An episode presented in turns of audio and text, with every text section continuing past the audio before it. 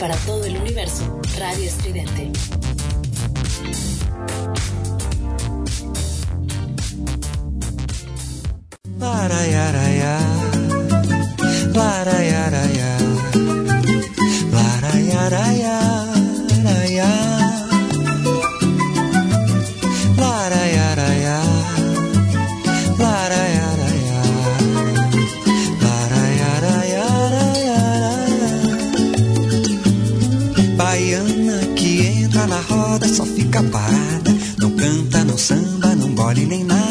Sabe deixar a mocidade louca.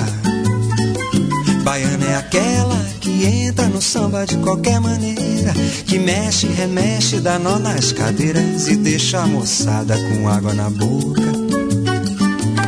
Baiana que entra na roda só fica parada, não canta, não samba, não gole nem nada, não sabe deixar a mocidade louca. Baiana é aquela entra no samba de qualquer maneira, que mexe, remexe, dá nó nas cadeiras e deixa a moçada com água na boca. A falsa baiana, quando cai no samba, ninguém se incomoda, ninguém bate palma, ninguém abre a roda, ninguém grita oba, salve a Bahia, senhor.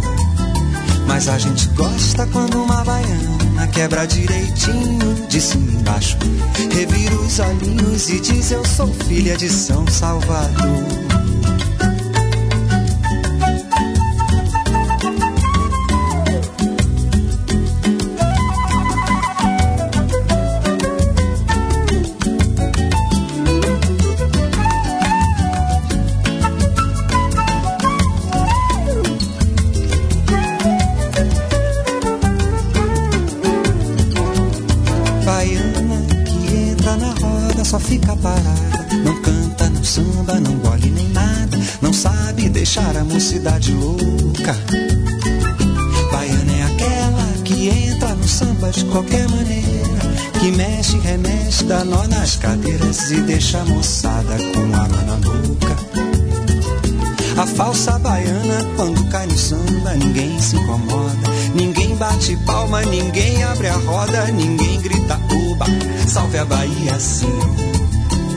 A gente gosta quando uma baiana quebra direitinho de cima embaixo. Revira os olhinhos e diz: Eu sou filha de São Salvador.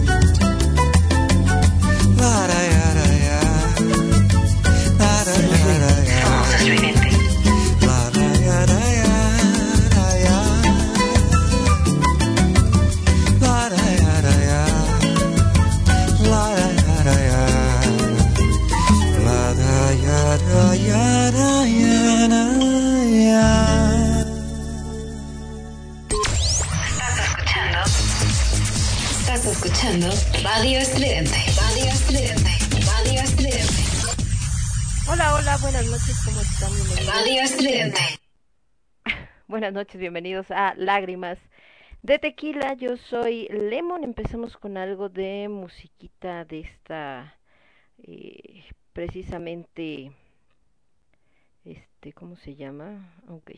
No, es que estaba, estaba viendo la, la nota, que bueno, es como para el quinto elemento, pero fue la nota de la semana. Ahorita comentamos un poco, digo, no es un tema, bueno, sí, sí es un poco un tema de lágrimas de tequila en cierto modo, pero, este, bueno, ahorita, ahorita les platico. Eh, am, este, ya, es que estaba poniendo el tema del día de hoy, eh, entonces ya que estamos tomando esa nota que todo el mundo anda así como eh, precisamente jalándose las greñas por esta, bueno, no todo el mundo, pero los los fans de esa banda y la gente de la escena metalera rockera.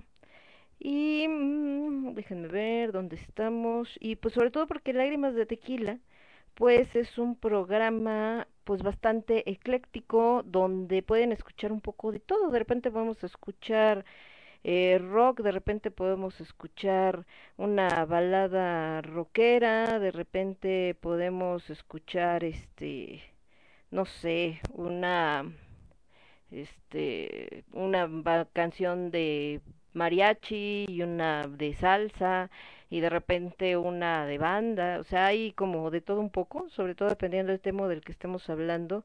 y bastante eh, variado el asunto. Entonces, eh, de hecho, mis compañeros por acá están subiendo la nota para que no se pierdan este programa.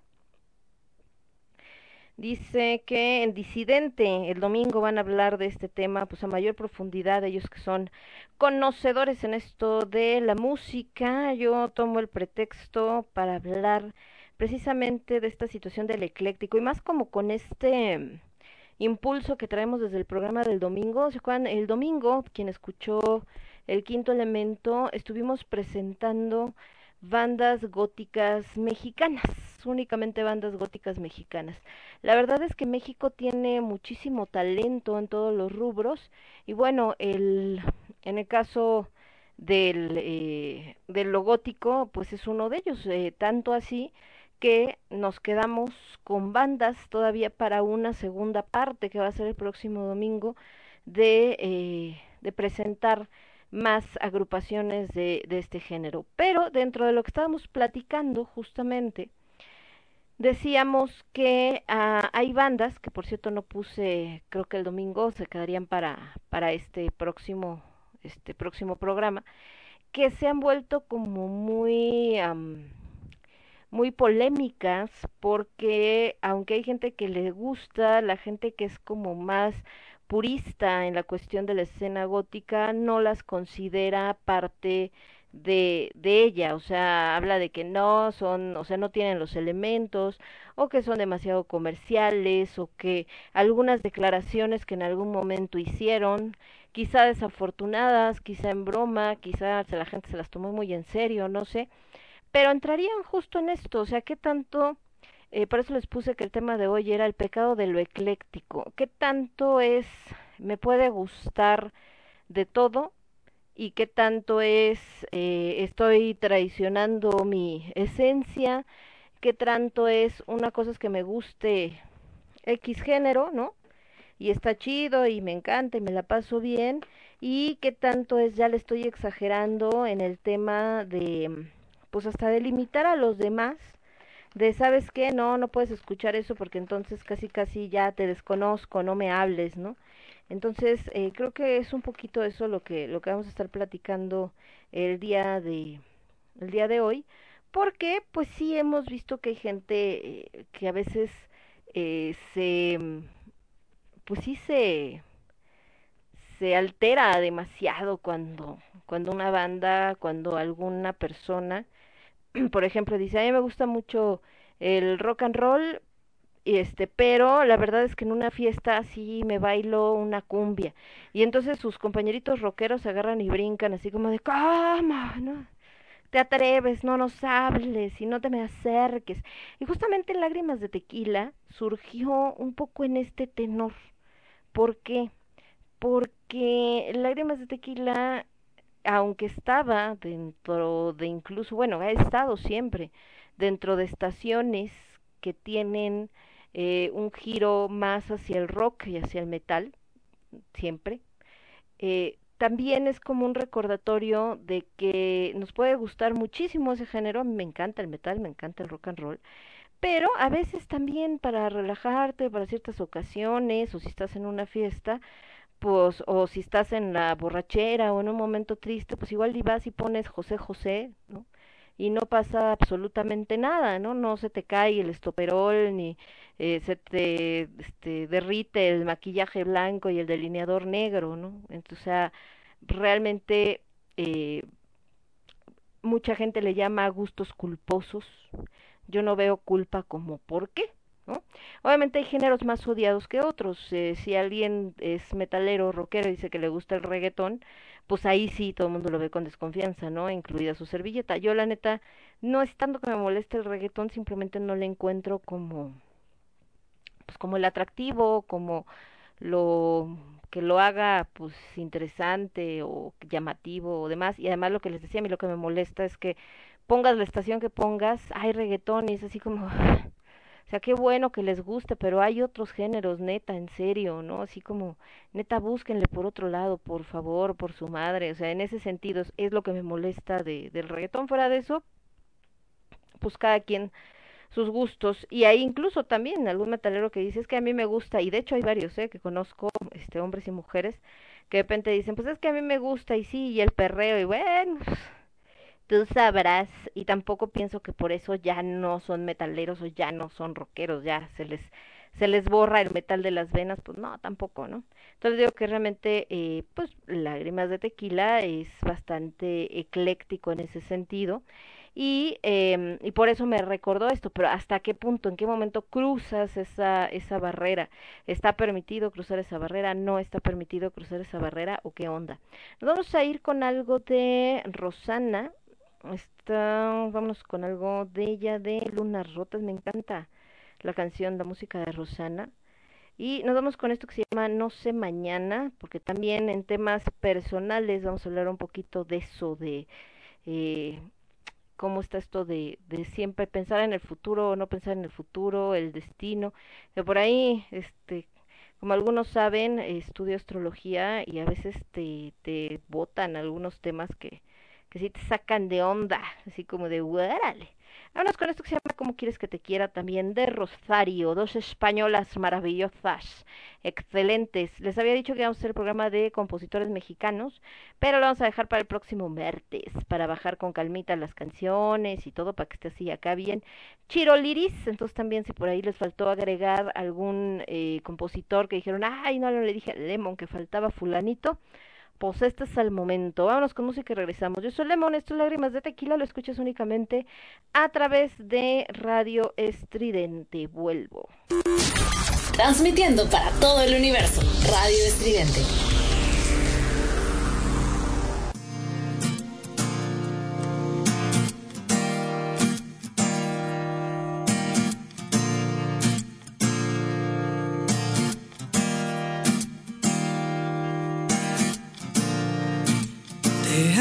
Estoy segura. Hoy no siento lo mismo. A veces dudo si mi corazón te ha caer en un oscuro abismo.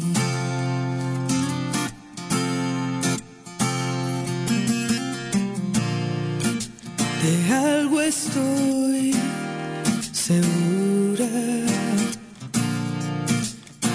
Ya no eres el fantasma que me rondaba haciendo un callejón cada segundo donde te pensaba.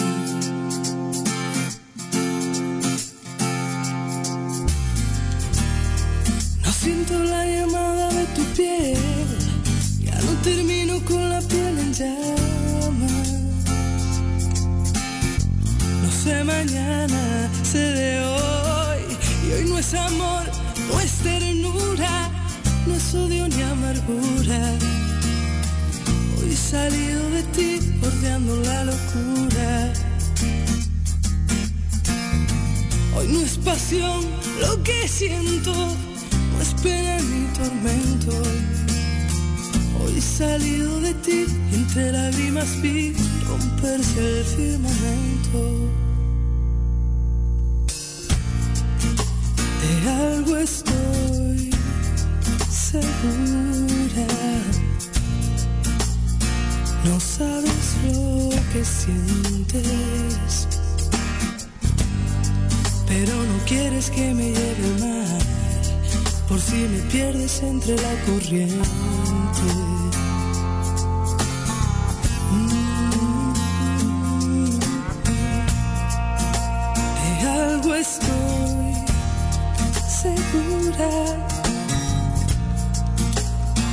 Lo nuestro está en tus sueños. Uh, y tienes miedo a hacerlo realidad. Por si descubro que así no te quiero.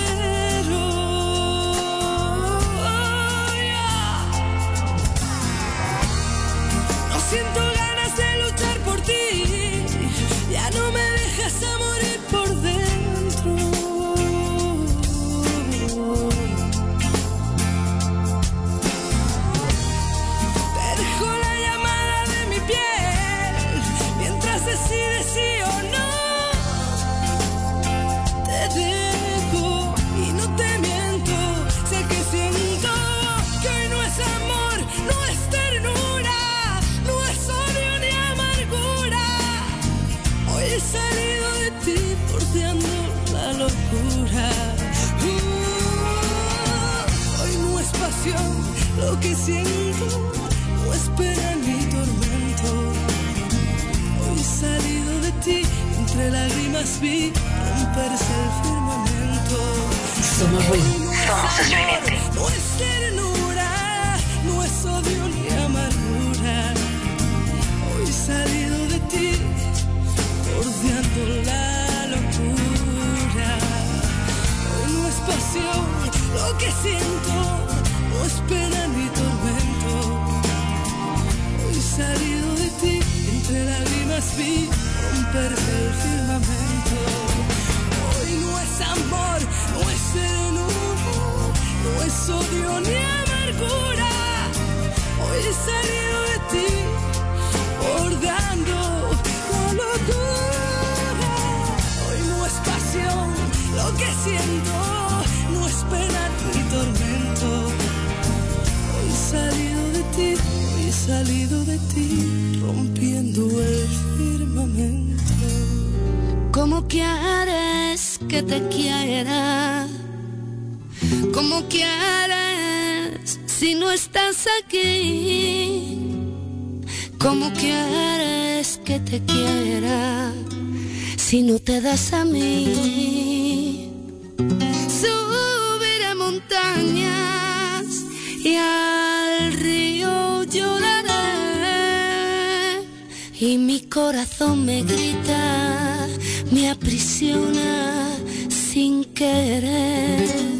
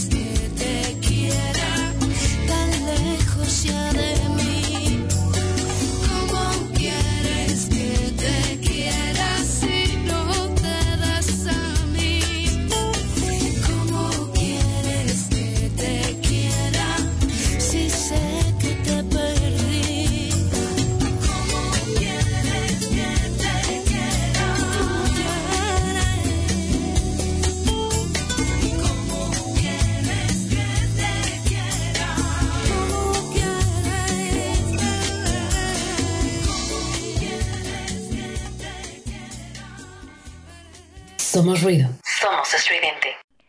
Ya regresamos, escuchamos a Rosario Flores con Como quieres que te quiera y Rosana con No sé mañana. Ahí está. Y de este lado déjenme ver. Bueno, acá. Les decía en esto de lo ecléctico, porque bueno, como ya sabrán muchos, porque les digo que fue la nota de esta semana, resulta que a Metallica anuncia por ahí que va a ser un disco, perdón, donde diferentes bandas van a hacer covers de sus rolas. Pero hasta ahí pues podría parecer como bueno, ¿cuál es lo lo este lo impresionante o cuál es el el problema o qué, qué lo hace así como que la gente esté hablando de ello. Bueno, lo que hace que la gente esté hablando de ello es que entre los músicos invitados a hacer estos covers, pues está, por ejemplo, Juanes, pues no hay un montón de gente, ¿no? Pero digo, los que llaman la atención. Está Miley Cyrus, que Miley siempre ha sido bastante polémica, su personalidad, su imagen. Por otro lado está, este, les digo, Juanes.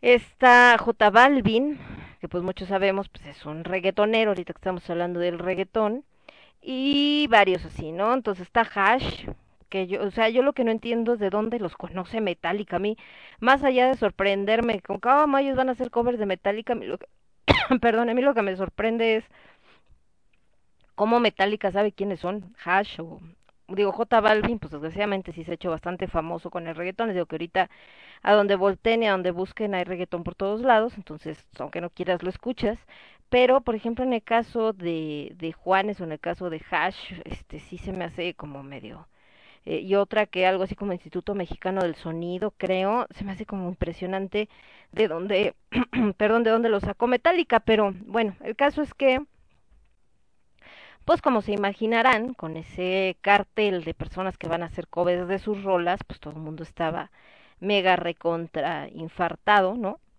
Y eh, y pues casi casi se rasgaban las vestiduras. También pues ha presentado una polémica bastante importante entre la gente porque algunos dicen, bueno, pues qué tiene de malo, otros eh, cómo que qué tiene de malo, otros aprovechan para sacar todo el, el odio que tuvieron contenido contra Metallica desde hace muchos años, así como diciendo, pues si siempre ha sonado feo, pues solamente acá. Otros, como el buen Oli, un compañero locutor eh, que conocimos en otra estación ya tiene unos años, decía así como de manera jocosa de metal quién entonces yo le estaba contestando de ah no es que tú todavía no nacías no cuando cuando existió metálica porque es, este él es millennial es joven no entonces eh, vaya ha sido como todo este tema. Les digo que ya podrán oír en en disidente el domingo como más a profundidad este tema que es de lo que van a estar hablando mis compañeros. Yo lo menciono hoy por esto es, es decir que por qué alguien que sigue a Metallica, que le gusta Metallica, de repente caería en este punto de estar eh, infartado o enojado o molesto de que alguien como J Balvin o alguien como Juanes o como Miley Cyrus, etcétera, hagan un cover de Metallica. Digo, son tan simple como ah, pues van a cantar canciones de Metallica, chale, ¿no? ¿Qué onda? Bueno, pues nada más no me gustan, no lo escucho. Hay mucha gente que tiene curiosidad como a ver a de, ah, ¿cómo sonará? ¿Cómo, ¿Cómo se escuchará, no? ¿Qué onda? Y otros, pues de plano, les digo casi casi de, a partir de hoy Metallica dejó de existir para mí. Entonces, eh, por eso decía yo del pecado de lo ecléctico, porque la música es tan maravillosa que nos da pues para todos los géneros, para todas las personas, para todo el este género es muy amplio de más bien eh, la escena musical es muy amplia hay tantos géneros que permite que las personas pues puedan escoger qué les late qué no les late y a algunos les late como que de todo a otros les resulta insultante que alguien diga que le late toda la música no que, que debe de debes de tener una preferencia. Creo que eh, una cosa es la preferencia, es decir, una cosa es que digas, eh, me gusta mucho el rock, pero eso no te quita que te pueda gustar algún otro género. Por ejemplo, en mi caso, y por eso existe algo como Lágrimas de Tequila. Les digo que me gusta mucho el rock y el metal y desde que me adentré también ya tiene más de 12 años en este rollo de la escena oscura, bueno, me, me recontra fascinó el, el gótico, la música oscura, etcétera. Dije, wow, no sabía yo que existía esto, aunque ustedes no lo crean, sí, ya estaba bastante grandecita, pero no, no sabía que existía, yo vivía en otro universo paralelo y entonces, eh, pues me enganché con ella y empecé a buscar y escucharla y a disfrutarla, etcétera. Pero poquito antes de todo, bueno, no poquito antes, pero antes de eso, cuando estaba yo en la universidad, en otra vida también me gustaba y me encanta hasta el día de hoy la trova. De hecho, lo han visto porque aquí hemos puesto bastantes canciones de trova y creo que no está peleada, es decir, que me haya gustado la trova no quería decir que no me pudiera gustar eh, después el rock y el metal y como que el que ahora me gustara el rock y el metal no significaba que me iba a tener que dejar de gustar la trova, ¿no? Eh, también me gusta el pop en español, sobre todo, y lo han visto en Con H de Alimentos, pues ponemos mucho pop tanto en inglés como en español porque me, me gusta música como la que hace eh, no sé Robbie Williams como la que hace Mika este Shawn Mendes incluso hasta algunos más modernos me gusta el country por decirles algo me encanta el country tiene cosas elementos que se me hacen bastante atractivos. Y ya en temas de estos géneros más polémicos pues sí, me gusta también, eh, a lo mejor no voy y me compro un disco de salsa, porque pues no, les mentiría, pero la verdad es que sí estás en una pachanga o algo y sí eh, me paro a bailar una cumbia, me paro a bailar una salsa, porque la verdad sí me gustan, o sea, me, me llaman la atención, se me hace atractivo el, eh, el sonido, por ejemplo, me gusta mucho Marc Anthony o me gusta Celia Cruz o este Margarita la diosa de la cumbia, de repente algunas rolitas, me gustaba muchísimo el merengue, ya tiene mucho que no escucho merengue, pero por ejemplo cuando estaba yo en la, en la universidad, también poquito después de la universidad, eh, en las fiestas pues era muy común que te pusieran merengue porque estaba de moda Elvis Crespo y todos estos que empezaron como meterse ahí en la escena musical general que escuchabas en la radio y todo y la verdad es que, pues sí, sí me latía este, escucharlas, me hacía como bastante rico el ritmo y bailarlas, no se diga, me encanta bailar merengue, ¿no? Entonces, eh, creo que eso no hacía que, que o no demeritaba lo otro que me gustaba, o sea, no automáticamente ya el, el rock o el metal o la trova, que eran los géneros más fuertes para mí, perdieran su lugar, simplemente complementaban y, y esto también pues, te va formando. Por ejemplo, en el caso de los músicos, eh, en algún momento cuando me tocó ir a, España y que entrevisté a bandas de por allá, me llamó mucho la atención después de haber entrevistado a bandas mexicanas mucho tiempo, ¿no? Bueno, no mucho tiempo, pero que ya había tenido oportunidad de entrevistar a bandas mexicanas. Estaba yo empezando en la radio por internet eh, y cuando entrevisto a estos chicos españoles, pues me llamó muchísimo el que mm, cuando platicábamos de influencias musicales y todo el rollo, pues de repente me dijeran, eh, pues géneros que podríamos considerar, o bueno, que no eran de rock, ni de metal, ni de nada, ¿no? Y que decías, ah, caray, ¿cómo crees? ¿A poco te gusta tal? Pues sí, ¿no? Y, y este, y, qué influencia tiene en su música, en tu música? Pues a la mejor influencia así como tal directa ninguna, ¿no? Pero pues sí, sí me gusta, sí lo escucho, este sí lo disfruto y todo. Y entonces, eh, pues como, como que yo lo veía raro porque pensabas que siendo alguien que tocaba metal y, más allá tocaban muchas de esas bandas eh, death metal, este black, etcétera, o sea, géneros como más eh, pesados y que alguien te dijera me gusta, no sé, Alejandro Sanz, ¿no? Por decir un nombre. Y entonces era como de, ah, caray, ¿cómo crees? pero eh, y y tocaban el metal impresionante ¿eh? y géneros, les digo géneros bien pesados y ellos eh, pues lo hacían bastante bien y pues como que no les afectaba en lo más mínimo eh, esta eh, preferencia que tenían también musical. Y después platicando más adelante con músicos alemanes, por ejemplo la señorita Gaby, este, Gaby Kos, que en ese momento estaba en Haggard, eh, pues ella también, o sea, si es que yo toco en la, bueno, me invitan de repente a, a cantar en bodas y a veces voy acá y todo y pues yo que empezaba en todo este rollo decía, oye, pero ¿cómo crees, no? O sea, si tú estás en una banda como Haggard donde hacen eh, pues esta música, este symphonic, eh, metal y todo el rollo, eh, y, y qué pasa con eso, ¿no? O sea, estás cantando otras cosas diferentes. Y ella me decía, pues, ¿y qué, no? Al final estoy haciendo lo que me gusta, que es cantar.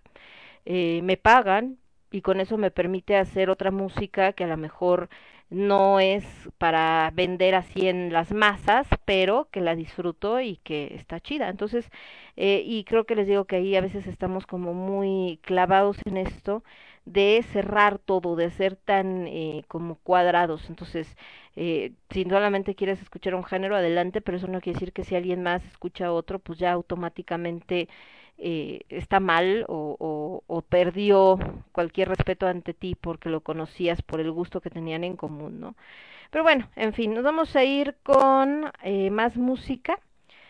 Me voy a ir con algo de Roxette, esta banda, al fin, ¿de dónde es Roxette? Se me olvidó, sueca, de Suecia, y después, que por cierto fue bastante importante por ahí de los noventas, los señores de Roxette Después nos vamos a ir con algo de Aretha Franklin, riquísima la música de Aretha Franklin, y esto que se llama Don't Play That Song, no toquen esa canción, y creo que ahí también resume un poco a veces lo que nos pasa si tenemos un gusto ecléctico, que eh, el rock te mueve, te hace emocionarte, digo, también hay baladas y lo que quieran, pero es más este como llenarte de energía, pero hay momentos donde necesitas así como, o te acuerdas de algo triste, y entonces sí quisieras decir esa canción, ya no la toquen, por favor. Y les digo que eh, muy rockeros, muy metaleros, pero todos terminan a veces, bueno, no todos, pero la gran mayoría terminan llorando con una rola de José José o cualquiera de esas ya, ya muy entrada la madrugada en las borracheras. Nos vamos con Roxette, I Will Take a Long Time, Don't Play That Song de Aretha Franklin y volvemos. Yo soy Lemón, esto es Lágrimas de Tequila, lo escuchas únicamente a través de Radio Estridente. Regreso. Somos ruido, somos estridente.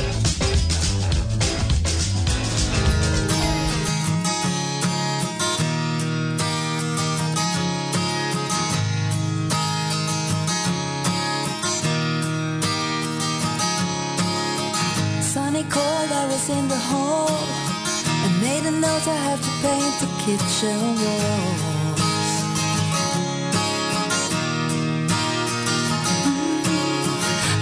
An angel smiled across the room. All in all, it was a lazy afternoon.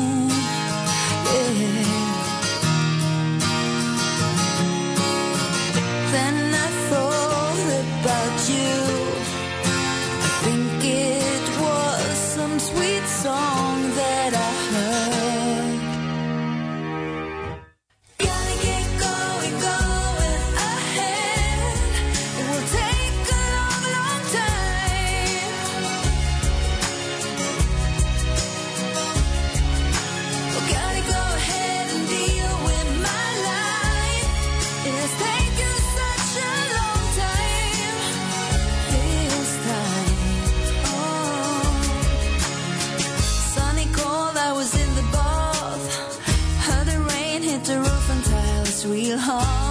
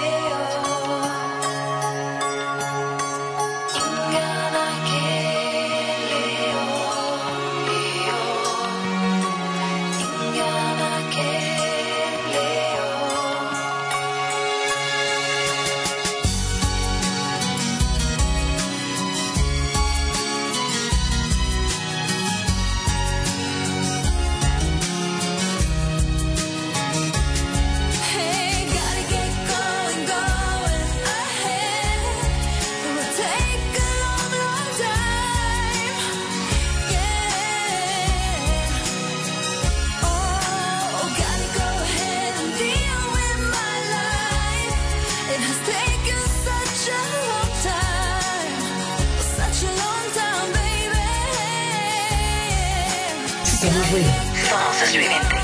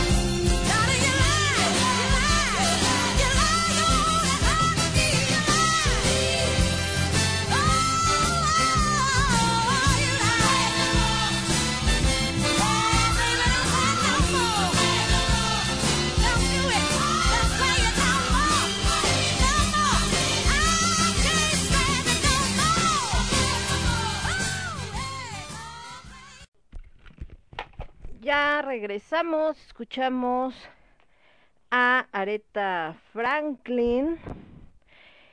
Y antes de Aretha Franklin, escuchamos con Don't Play the Song, escuchamos a Roxette con I Will Take a Long Gone Time. Eh, de este. eh, eh, déjame ver por acá. Y. ¿Qué más tenemos? Eh, eh, de este lado, ok. Ahí está. Entonces les digo, escuchamos Don't Play That Song de el señor, de, les digo, de Aretha Franklin, Roxette con I Will Take a Long, Long Time. Y eh, estábamos hablando de que eh, queríamos hacer el especial de compositores, lo vamos a dejar para la próxima semana para poder bajar pues bastantes canciones de, de estos eh, expositores. Perdón, es que estaba leyendo una, una nota, yo sé que no es tema de lágrimas de tequila, vamos a hablar de otra cosa, pero hablando de lo ecléctico y de repente es así como la, la soberbia, ¿no? Está cañón. Eh, hay un cuate, no sé quién sea, a lo mejor este, eh, quizá yo estoy siendo muy, no sé, irrespetuosa, me estoy viendo muy chamaca grosera, ¿no? Pero hay un tipo que se llama Germán Argueta, que por lo que entiendo, quizá y por lo que dice que tiene seis, más de seis lustros en este arte, son 30 años, ¿no? Seis lustros, si no mal, si, no me traiciona mi, este, ¿cómo se llama? Mi concepto de tiempo, creo que el lustro son cinco años, si mal no recuerdo. sí, son cinco años. Entonces, eh, va a haber un evento en octubre negro, ¿no? Este, este, ¿cómo se llama? Este, eh, el octubre negro va a ser en, em, este, en octubre, pues precisamente, pues por eso se llama así el, el festival, perdón la, la redundancia.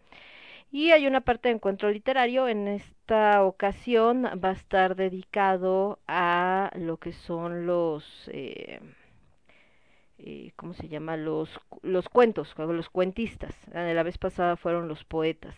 Entonces, eh, resulta ser que por lo mismo eh, se, se, este, se le invita a diferentes personas entre ellos a Germán Argueta, que dice por acá, cuentero, antropólogo, escritor, poeta, fotógrafo, director de Crónicas y Leyendas. Por eso te suena, yo creo, Cas, porque dice director de Crónicas y Leyendas Mexicanas.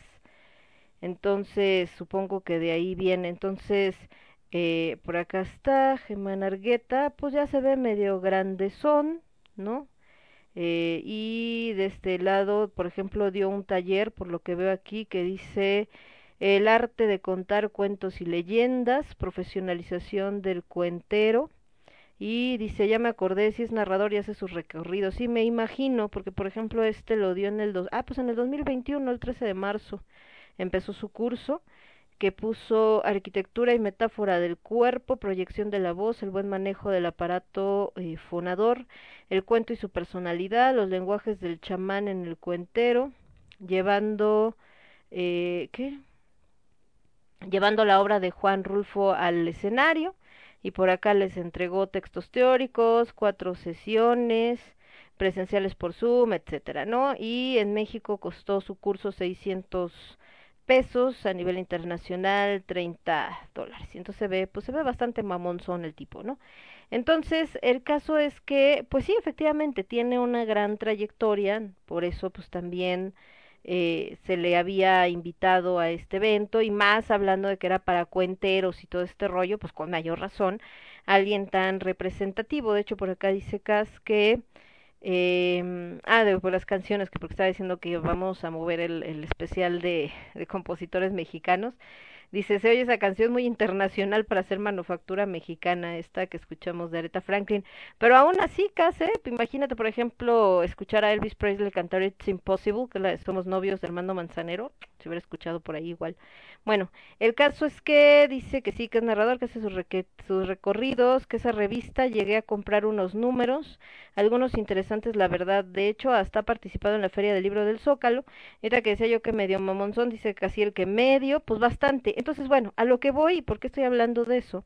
Es porque dentro del grupo de los escritores y que se agrega a todo el mundo, pues para, saben que, este, bienvenidos y que qué bueno que van a participar y bla, bla, bla, bla. De repente él manda un eh, mensaje diciendo que vio que, que ya vio cuándo es el evento y que va a mandar un video de nueve minutos para que lo pongan en este en el festival. Y entonces pues simplemente le contesta que la presentación es en vivo, eh, aunque sea virtual, ¿no? Pero que este que si se puede contar con él, ¿no? Y entonces contesta, ¿no? Que que falta tanto tiempo, pero que reflexiona y que es mejor dejar su espacio para quien lo desee y también para quien se inicia en este arte, que él tiene más de seis lustros en este arte y siempre digo que me aprovechen lo más que puedan cuando se es solidario. Este formato ya lo tienen más que lleno, prefiero otro tipo de formato, suerte y éxito. Y yo, ay no, mamá mía, no, entonces, perdón, pero neta, o sea, neta. Y miren que mis maestros de literatura también con todos los años que tienen en esto, y también son a veces bien mamilas, y también son bien especiales, pero, o sea, neta, en verdad. Y sobre todo, eh, ¿por qué lo menciono ahorita? ¿No? Dice, porque eh, me hace reflexionar en, así como dice él, me hace reflexionar en por qué la cultura en México está en la posición en la que está. ¿Ok? O sea, es decir, por qué eh, la gente que, que no está dentro del ámbito cultural, dentro del ámbito literario, de repente se siente tan tan aparte y cuando alguien le dice oye sabes qué este eh, vamos a ver una obra de teatro o vamos a ver a un cuentista o vamos a ver a un eh, no sé o sea cualquier cosa vamos a ver danza la gente piensa como que es algo lejano a ellos que no es para ellos y que es como para gente muy acá y, y de repente por eso es como o que es aburrido o que es algo pues no sé como que vaya que no es para el pueblo para que me entiendan no y entonces se sienten apartados de la literatura se sienten apartados del teatro se sienten apartados de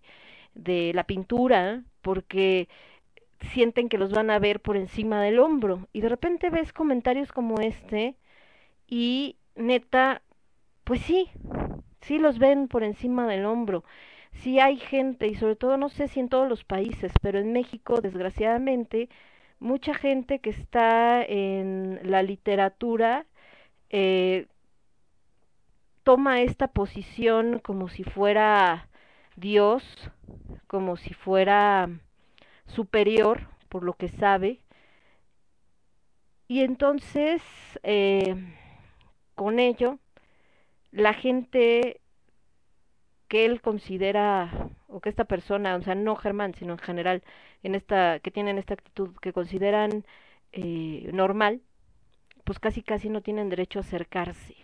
Y entonces viven como en este falso aura de como casi casi como tipo de divinidad por ser intelectual y en serio es como como no sé, como triste, ¿no? O sea, triste porque eh, la gente que nos movemos en el ámbito cultural, del género, de, del ámbito que sea, ahorita que hablamos de cuestiones eclécticas, la gente que se mueve en el ámbito cultural indie, eh, o del dark, oscuro, este, pop, lo que quieran, pues muchas veces te quejas o este o tienes esta bronca de que la gente eh, no va a los eventos o que los foros de repente están cerrando, ¿no? Porque por falta de quórum, etcétera. Y entonces e, es como, ¿por qué la gente no viene? ¿Por qué la gente no se interesa? ¿Por qué si hay una presentación en no sé dónde, la gente no tiene esta curiosidad? Pues cómo chingados, perdón, ¿cómo carambas va a tener esta curiosidad? si de repente se encuentra a personajes que, que cuando llegan con toda la esta inquietud de querer saber, de querer preguntar, eh, los ven así como barriéndoles, como de pobre insecto, no, no me mereces y no sabes nada, y con estos aires de, de, superioridad, ¿no?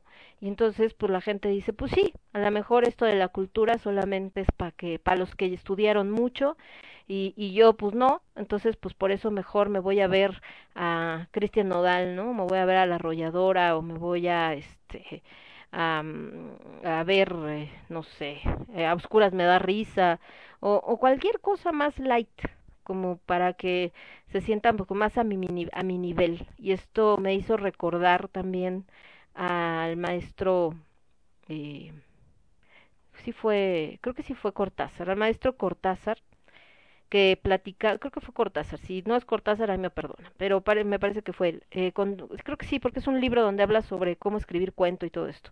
Entonces el maestro Cortázar eh, decía que había ido a un evento en, creo que en una cárcel, una cosa así. No, era, eh, había sido, no, no era en la cárcel, era en un pueblo. Habían ido a un pueblo donde te iban a presentar como un festival cultural, etcétera y que entonces eh, él eh, llevaba uno de sus cuentos eh, pues complicados eh, ah no es cierto creo que ni siquiera llevaba un cuento de él creo que leyó la mano del mono Este, y entonces, eh, creo que sí fue la mano del mono. Entonces, no, no, si fue la mano del mono, entonces no fue Cortázar, porque a Cortázar no le gustaba la Lovecraft. no me acuerdo, pero bueno, un escritor de estos que son así como lo, este, que ya consagrados, etcétera, y platica esta anécdota donde va este poblado lleva él un cuento de los que ya existían, no recuerdo si propio o de, de otro autor, pero pues que podríamos considerar hasta cierto punto complejo, quizá, y entonces eh, otro de los compañeros de él cuenta que pues iba así con este aire de superioridad, como ahorita que estamos diciendo, de yo con más de cinco lustros en este negocio y la la la y todo este rollo, ¿no? Este, entonces eh, les dice que escribió un cuento especial para este público algo que esté cercano a ellos para que lo puedan entender y no sé qué tanto. Y entonces el otro dice, ah, pues, chido, ¿no?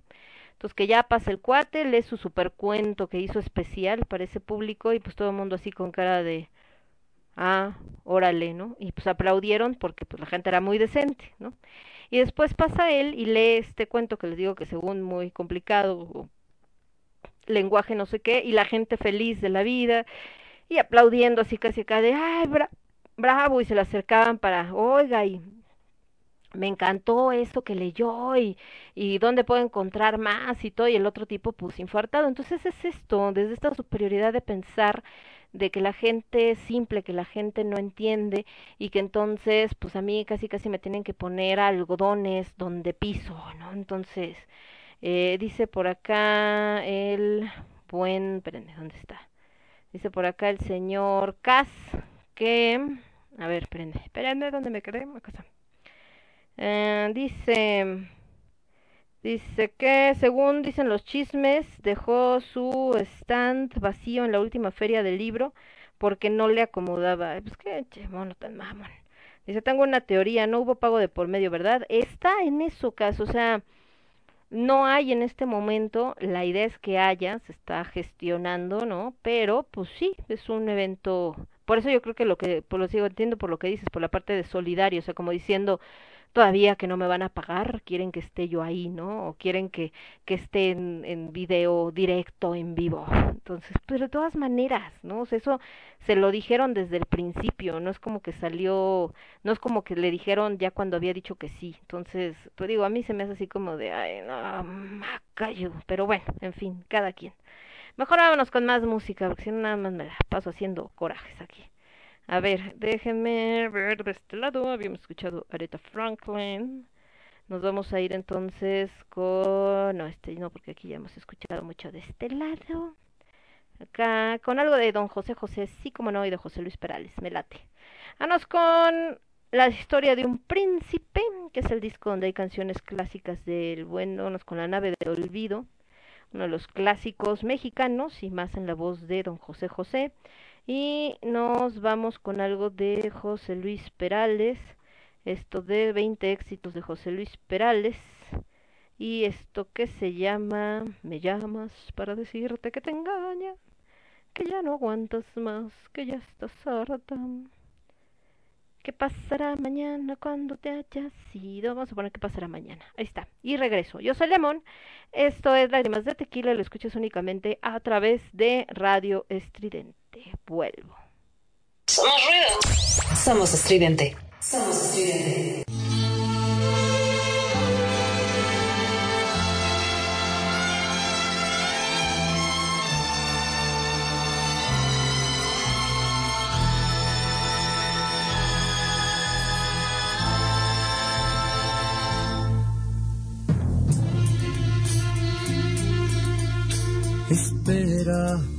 Aún la nave del olvido no ha partido.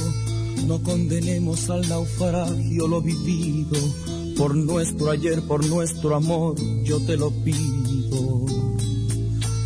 Espera, aún me quedan en mis manos primaveras para colmarte de caricias todas nuevas que morirían en mis manos si te fueras. Espera un poco, un poquito más para llevarte mi felicidad. Espera un poco, un poquito más.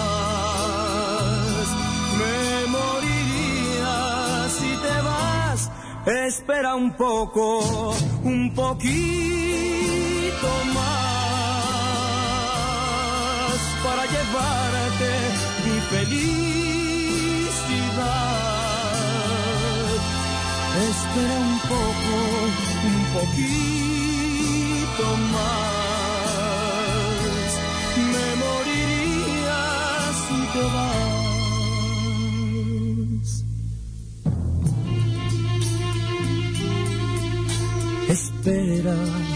Aún me quedan alegrías para darte. Tengo mil noches de amor que regalarte. Te doy mi vida a cambio de quedarte.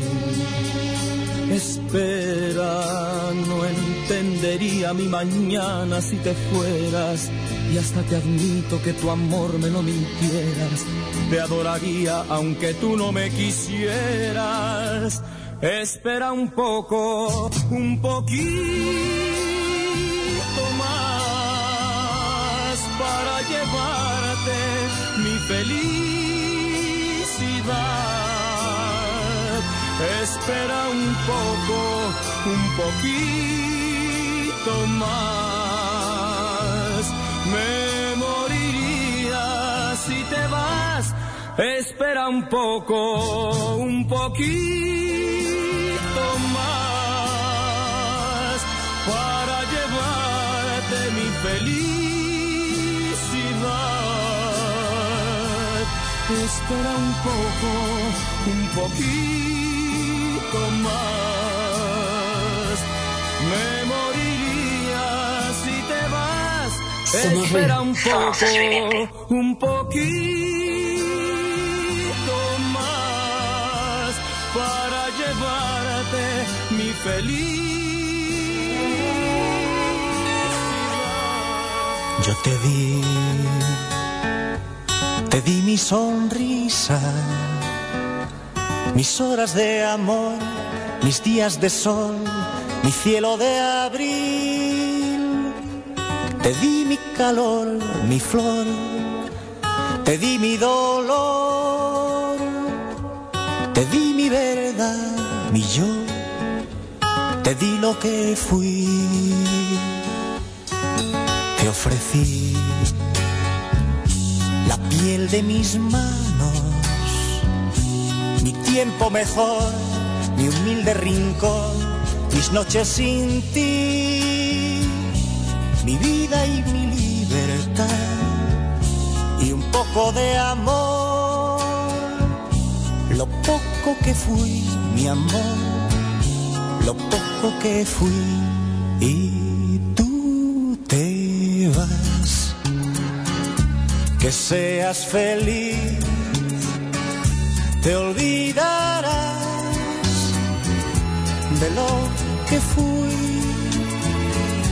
Y yo en mi ventana veré la mañana vestirse de gris y tú te vas. Que seas feliz, te olvidarás de lo que fui. Y yo en mi ventana veré la mañana vestirse de gris. Yo te di la luz de mis ojos, mis horas de miel, mi llanto de hiel, mi respiración, la luz de mi amanecer mi leña y mi hogar, el canto de mi gorrión y un poco de pan. Y tú te vas, que seas feliz, te olvidarás de lo que fui. Y yo en mi ventana veré la mañana vestirse de gris y tú te vas. Que seas feliz, te olvidarás de lo que fui. Y yo en mi ventana veré la mañana vestirse de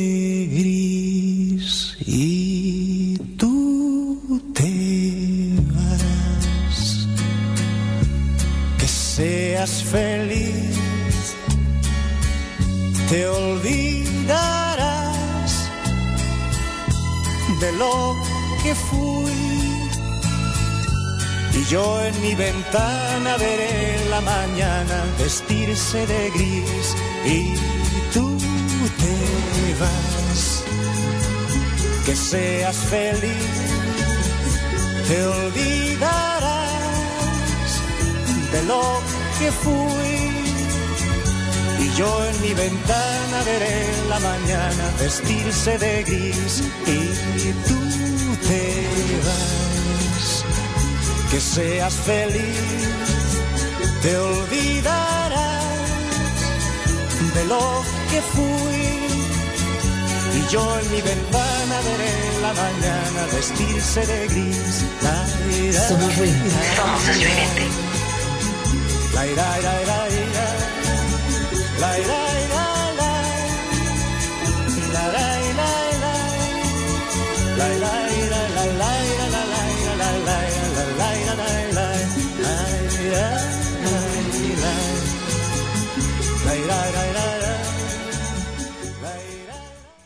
Ya regresamos, escuchamos a José José con la nave del olvido, José Luis Perales con ¿Qué pasará mañana?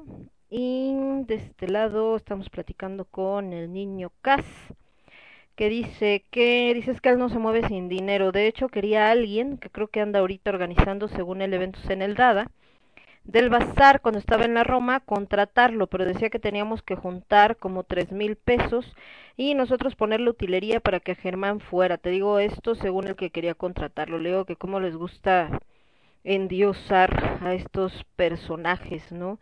Eh, creo que una cosa es el valorar nuestro trabajo y lo hemos platicado también que como artistas a veces eh, con las ganas que tenemos de que la gente nos escuche, que vea nuestro trabajo, etcétera, eh, a veces aceptamos trabajar gratis y desgraciadamente eso ha ido encareciendo eh, la escena cultural y entonces ya cuando eh, quieres de repente, oye sí, pero ¿cuál es la cuestión económica? No, pues no hay dinero y entonces van y contratan pues a quien no cobre, ¿no? Bueno, van invitan a quien no cobre. Y incluso hasta se ofenden, se acuerdan que les platicaba en este espacio que ahorita pues está luchando por no desaparecer y todo, que querían organizar este como evento de teatro y la fregada, yo le decía, sí, cómo no, yo puedo participar con mi compañía de teatro, nada más que necesito que me digas si es gratuito, si se puede pedir una cooperación, etcétera, y ni siquiera me contestaron y se lo tomó como ofensa. Y ni siquiera estaba yo diciendo, si no me pagan no voy, ¿eh? fue más bien, dime si hay o no hay pago, para que si no hay pago, yo puedo eh, poner alguna de mis obras donde participa menos gente, a- armamos algo, si sí hay pago, bueno, tenemos obras donde están más. ¿Por qué? Porque como hemos platicado, los actores, los artistas, pues tienen que pagar renta, tienen que pagar luz, tienen que pagar agua, tienen, etcétera, etcétera. Entonces, una cosa es eso, el que sí no se debe de encarecer, eh, sobre todo también esta parte que que muchos vean a la escena artística como si fuera un hobby o como si fuera tu obligación hacerlo sin recibir nada porque tiene que ser como muy eh, este casi casi altruista tu trabajo. Pero otra muy distinta pues es de repente estas posiciones como de eh, yo yo valgo tal no sobre todo esta parte como decir de de siempre he dicho que que eh, les digo que, que no sé, o sea, para mí como que fue bastante shocking esta esta soberbia de repente de decir eh, siempre he dicho que que me aprovechen lo más que puedan cuando sé solidarios, como diciendo todavía que les estoy ofreciendo nueve valiosos minutos de mi tiempo en un video y no lo quieres aprovechar y quieres que esté en vivo, o sea, ¿qué pasó, güey? ¿No? O sea, ¿qué te pasa? O sea, neta que ni, ni Rulfo, que es el que tanto presume que, que lea Rulfo, eh, en verdad, o sea, no, no hay manera, o sea, no, no, triste la situación, pero bueno, pero también es un reflejo de esta realidad de cierta intelectualidad mexicana, porque no es toda, pero de cierta intelectualidad mexicana y que en verdad es, eh, pues, pues bastante, eh, pues que no sé cómo llamarlo, neta. O sea, es así como, como chale, ¿no? de verdad. Pero bueno, en fin. Entonces, eh, volviendo a esta parte que decíamos de, lo ecléctico y que, eh, pues, implica el que tengamos gusto por cosas aparentemente muy diferentes una de las otras. En la cuestión del arte también se presenta, hay gente que le puede gustar mucho el teatro clásico, pero igual disfruta de irse a ver un stand-up, por decir algo. Que por cierto, dentro del stand-up, pues hay unos muy buenos y hay unos muy malos. Eh, también hay gente que le puede gustar mucho el, la música clásica, nuestros conciertos maravillosos en Bellas Artes, y saliendo de ahí se pone a bailar con una de las bandas que tocan en el centro y eh, se echa ahí un cumbión loco, como dicen, entonces, o en el caso de las películas, hay gente que disfruta una película de Adam Sandler, pero igual disfruta una película de, de, de arte o de estas que, que hacen eh, en los festivales, etcétera, porque eh, pues no está peleada una cosa con la otra. Por ejemplo, recuerdo ahorita hablando de divos, y que ese sí tenía toda la razón para ser divo, y ni así tenía esta actitud como la de este individuo, el maestro Hugo Argüelles, digo yo no lo conocí personalmente, pero por todo lo que me cuenta Aldo, pues hombre más culto no había, ¿no? Él leía muchísimo este, de todo tipo, ¿no? Literatura eh, clásica, literatura de teatro, novela, cuento, etcétera, etcétera. Y le gustaba mucho ver eh, cine, encantaba el cine, la música, era melómano, pero también le encantaba ver jackass. Y yo al principio cuando Aldo me contaba eso, yo decía, ¿cómo es posible que un dramaturgo como un Argüelles, con las obras que hizo, con esta complejidad y este lenguaje y todo este rollo, eh, pues ahora de repente este, diga que le gusta Jackass, porque por ejemplo a mí Jackass no, no lo aguanto ni tres minutos, se me hace así como o sea, estúpido es poco, o sea, yo sé, es estúpido, pero aparte se me hace así como de chale, porque es como decir, no sé, Acapulco Choro, Jersey Choro, todas esas cosas también. Se me hace así como, ¿cómo pueden ver esas mamadas? Pero bueno, el caso es que eh, a él le gustaba ver Jackass. ¿Por qué? Porque lo relajaba, porque estaba tan estúpido que le daba risa, ¿no? Entonces, eh, eso también entra dentro de la parte ecléctica, si el decir no porque seas alguien intelectual y de alta cultura y todo, no te van a gustar cosas más simples, porque quizá te dan algo que, que otra de tus gustos no te da, ¿no? Este, también le gustaba ver el fútbol, pero no por el fútbol, el fútbol le caía gordo, veía el fútbol porque veía las piernas de los futbolistas, él era homosexual. Entonces, eh, vaya, este, este tipo, y esto también entra en la parte ecléctica, ¿por qué? Porque pues esta gente de cuello parado de, ay, la cultura, quizás si hubieran dicho, ay, mira, el maestro está viendo el fútbol o el maestro está viendo ya acá, se hubieran escandalizado, ¿no? Entonces, eh, creo que, creo que esta es la parte donde el ser tan cerrado a veces en nuestros, no en nuestros gustos, porque puedes tener como gustos muy específicos, sino más bien en juzgar a los demás por sus propios, eh, por los gustos que ellos tienen, pues está como muy cañón, ¿no? Entonces, eh, al final del día les digo, esto tiene que ver eh, con eh, cómo podemos nosotros mezclar tantas cosas en nuestra vida y es en todo, en la ropa, te acuerdan que platicamos ahora el domingo de esto de la escena oscura y que estamos presentando las bandas góticas mexicanas, eh, que eh, también hay gente que le gusta mucho el got, que tiene toda la vida en esto del got, que lo conoce el dedillo, la música, etcétera, pero por su trabajo, por su estilo de vida, lo que sea, pues no anda todo el tiempo vestido de negro, incluso a lo mejor hasta de colorcitos y acá muy nice y la fregada. Y, eh, y eso no quiere decir que ya no sea gótico. Y al revés, ¿no? Hay gente que tiene así como el outfit gótico super acá, casi casi certificado y cadenas y terciopelo y cuánta cosa. Y cuando le preguntas de una banda, pues no tiene ni idea. O sea, eso no, no es garantía. Y ahí también entra esta parte ecléctica. No todo el que tiene gusto por el gótico quiere decir que ya no le pueden gustar los colores o las florecitas o otras cosas. Y también ha sido un tema de, de enfrentamiento, ¿no? De, es que este vi traías un no sé qué de anime. ¿Y? Pero eso que tiene de gótico si traes anime, pues no, no es gótico, pero me gusta lo gótico y también me gusta el anime, o también me gusta el cosplay, o también me gusta, y por eso les digo que ahí es esta parte, la falta de tolerancia que de repente tenemos, ¿no? Y de este lado, déjenme ver que nos estaba preguntando por acá el buen Cas, que le estoy pasando el chisme al señor Cas. Entonces, pues bueno, así, así esta onda de, de las afores y de la literatura y de los divos de la literatura.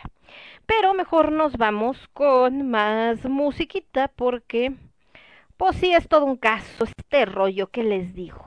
Habíamos escuchado a José José y a José Luis Perales, ahora nos vamos a ir con algo de la señora Lila Downs de su disco Una sangre. Este también es un clásico, se llama Cielo Rojo. Y ya que andamos con Doña Lila de Oaxaca, por cierto, mi hermano andaba en Oaxaca, se fue a una ruta de estas de bicicleta. Es bicicleto loco, mi hermano, le encanta. Y eh, estaba platicando que, pues bueno, es un paraíso. Bien sabemos que Oaxaca tiene unos lugares maravillosos, no solamente en cuestión de naturaleza. La gastronomía, señores, la gastronomía de Oaxaca es de las más deliciosas del mundo. De Astrid Haddad nos vamos a ir con esto que se llama Tanta vanidad sin hacer alusión a nadie. Y regresamos. Yo soy Lemón, esto es Lágrimas de Tequila, lo escuchas únicamente a través de Radio Estridente. Vuelvo.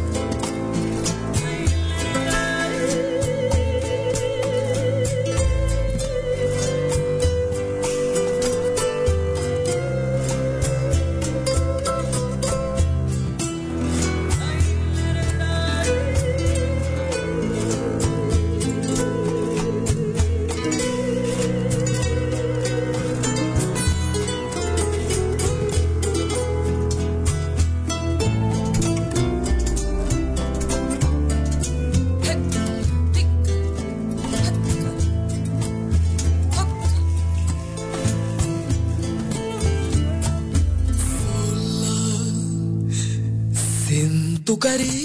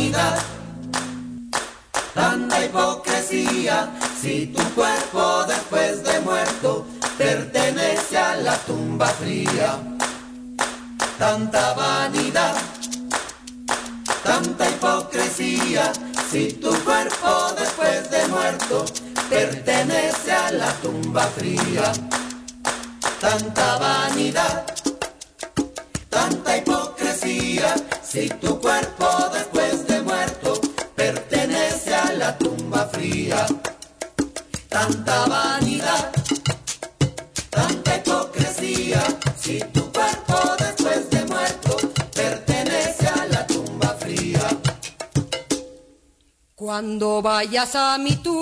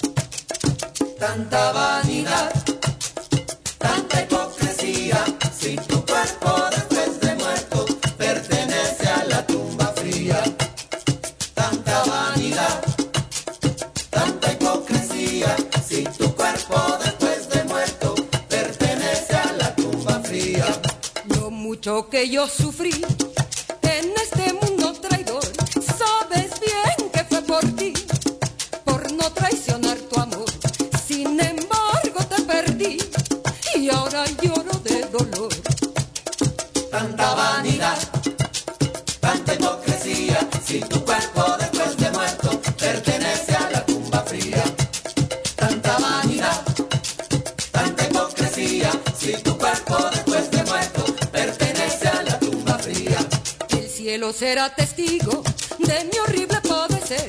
Ay de mí que soy mujer en este mundo perdido, pero siempre te he querido y siempre te he de querer. Tanta vanidad, tanta hipocresía, si tu cuerpo después de muerto pertenece a la tumba fría.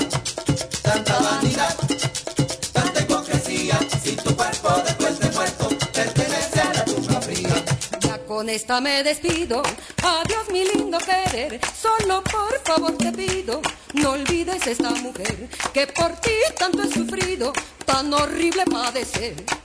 Tanta vanidad. Somos si tu cuerpo después de muerto pertenece a la tumba fría. Tanta vanidad, tanta hipocresía, si tu cuerpo después regresamos, escuchamos a Astrid Haddad con tanta vanidad y Cielo Rojo con Lila Downs. Por ejemplo, la señorita Astrid Haddad es bastante tremenda también, bastante ácida la señora Astrid Haddad.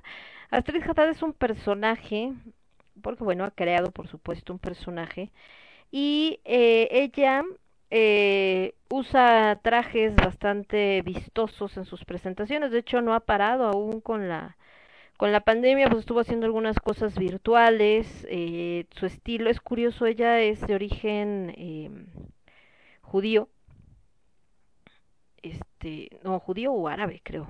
No recuerdo, pero bueno, Haddad es árabe, ¿no? Más bien.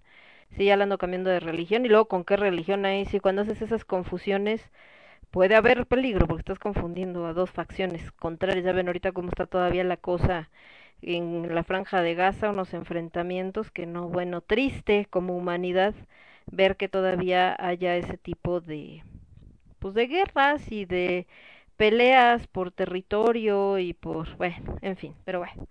Va, vayamos a cosas más agradables. Les decía que a Street le gusta mucho presentar todo este tipo de, de espectáculo mezclando música con mucho este corte de tipo eh, cabaret y toda esta onda más eh, pues eh, teatral incluso como lo que era este antiguo cine digo cine este, este antiguo formato como de carpa no todo lo que lo que hacían y eh, la verdad es que sus presentaciones, pues hasta donde nos han dicho toda la gente que en algún momento ha participado, pues por supuesto son bastante memorables. Tiene trajes muy mexicanos, una derivación así como de los trajes de China poblana, donde le pone unos ojos gigantes y obviamente un montón de lentejuelas y bueno, todo, les digo, es, es, es todo un espectáculo. Lila Downs, por su parte, no es tan extravagante, pero también, hablando de gustos eclécticos, curiosamente Lila ha estado en el ojo del huracán y en esta parte de la polémica, porque eh, ella, por su apellido, que es gringo, ¿no? Pues como que casi casi la han visto como que no, no merece cantar canciones mexicanas por tener origen estadounidense, lo cual es una tontería. De hecho, a Lila, eh, su mamá es oaxaqueña, le encanta todo lo que tiene que ver con Oaxaca y eh, ha llevado la música de Oaxaca y la música de México a todo el mundo. Mucha gente que a lo mejor no había tenido oportunidad de conocerla, gracias a ella, pues ya tuvo contacto, ¿no? Entonces, y lo hace de una manera bastante respetuosa. Obviamente, lo que hablábamos ahorita, volviendo a lo ecléctico, y que por eso a veces los puristas se, se, se rasgan las vestiduras. Eh, Lila le pone su toque, a veces las deja tal cual, simplemente es una masterización, pero a veces sí mezcla ritmos, por ahí le he escuchado algunas donde incluso mete eh, rap, otras en donde tiene algo como más eh, ecléctico, algo donde tiene como más, eh, digo, o sea, más como electrónico, perdón, sí ecléctico, pero no, no era, no era lo que quería decir ecléctico, sino más bien más electrónico y cositas así, ¿no? Pero vaya, al final esto es porque al fusionarlo, y creo que es algo que lo, lo que pasa con esta situación con lo de Metallica, porque alguien hacía un comentario que se me hacía bastante acertado, que decía, pues al final del día es otra gente haciendo covers de las canciones de Metallica, no Metallica haciendo covers de las canciones de sus cuates. Entonces, pues en dado caso los que se tendrían que preocupar porque están cantando canciones de Metallica son los fans de esas personas, o sea, de Juanes, de Balvin, etcétera, etcétera.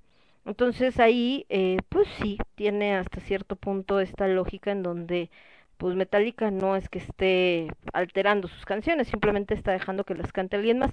Pero les digo, esto tiene que ver mucho con este punto de que a veces no se perdona lo ecléctico en esta búsqueda de la identidad, en esta búsqueda del pertenecer. Entonces, cuando suceden cosas así, o sea, cuando tú tienes, o sea, tiene una explicación psicológica, ¿eh? también déjenme les cuento, o sea, no es nomás porque sí.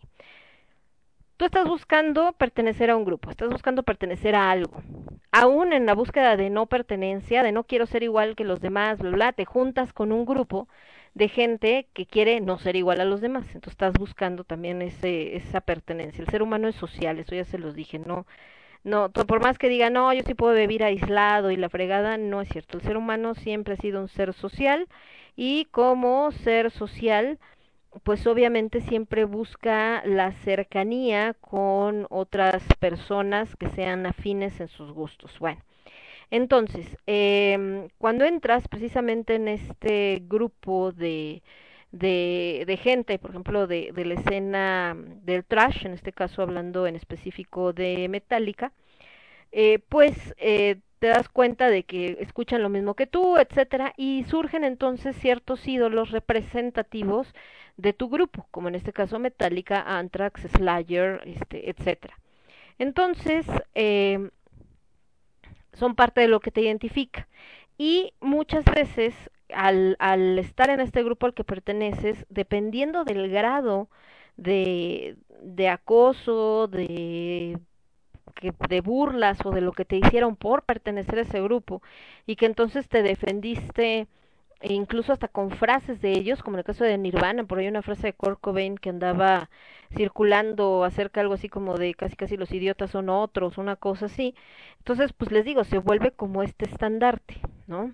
Entonces, eh, cuando, ay, ¿por qué escuchas eso? Ya es que todos son mensos, ¿no? Y como dice mi ídolo, fulanito de tal, de la banda tal, es que la gente no lo entiende, ta, ta, ta. Entonces, y esto pasa también en la literatura, ¿eh? También hay gente que así se, se respalda en los libros. Bueno, el caso es que cuando dicho ídolo, esta parte, este, este que representa a tu ídolo, este ícono, eh, en cierto modo permite la entrada a este mundo del que tú te burlas, a este mundo del que tú justamente te, te aislaste uniéndote a esta otra, a este grupo de personas y en este rollo precisamente de, de aquí sí no son iguales a todos y aquí sí estoy a salvo de esa música en este caso de la música, ¿no? De esa música basura y de esta gente que solamente eh, busca lo comercial, etcétera, y resulta que de repente justo ese esa banda icónica o ese músico icónico representativo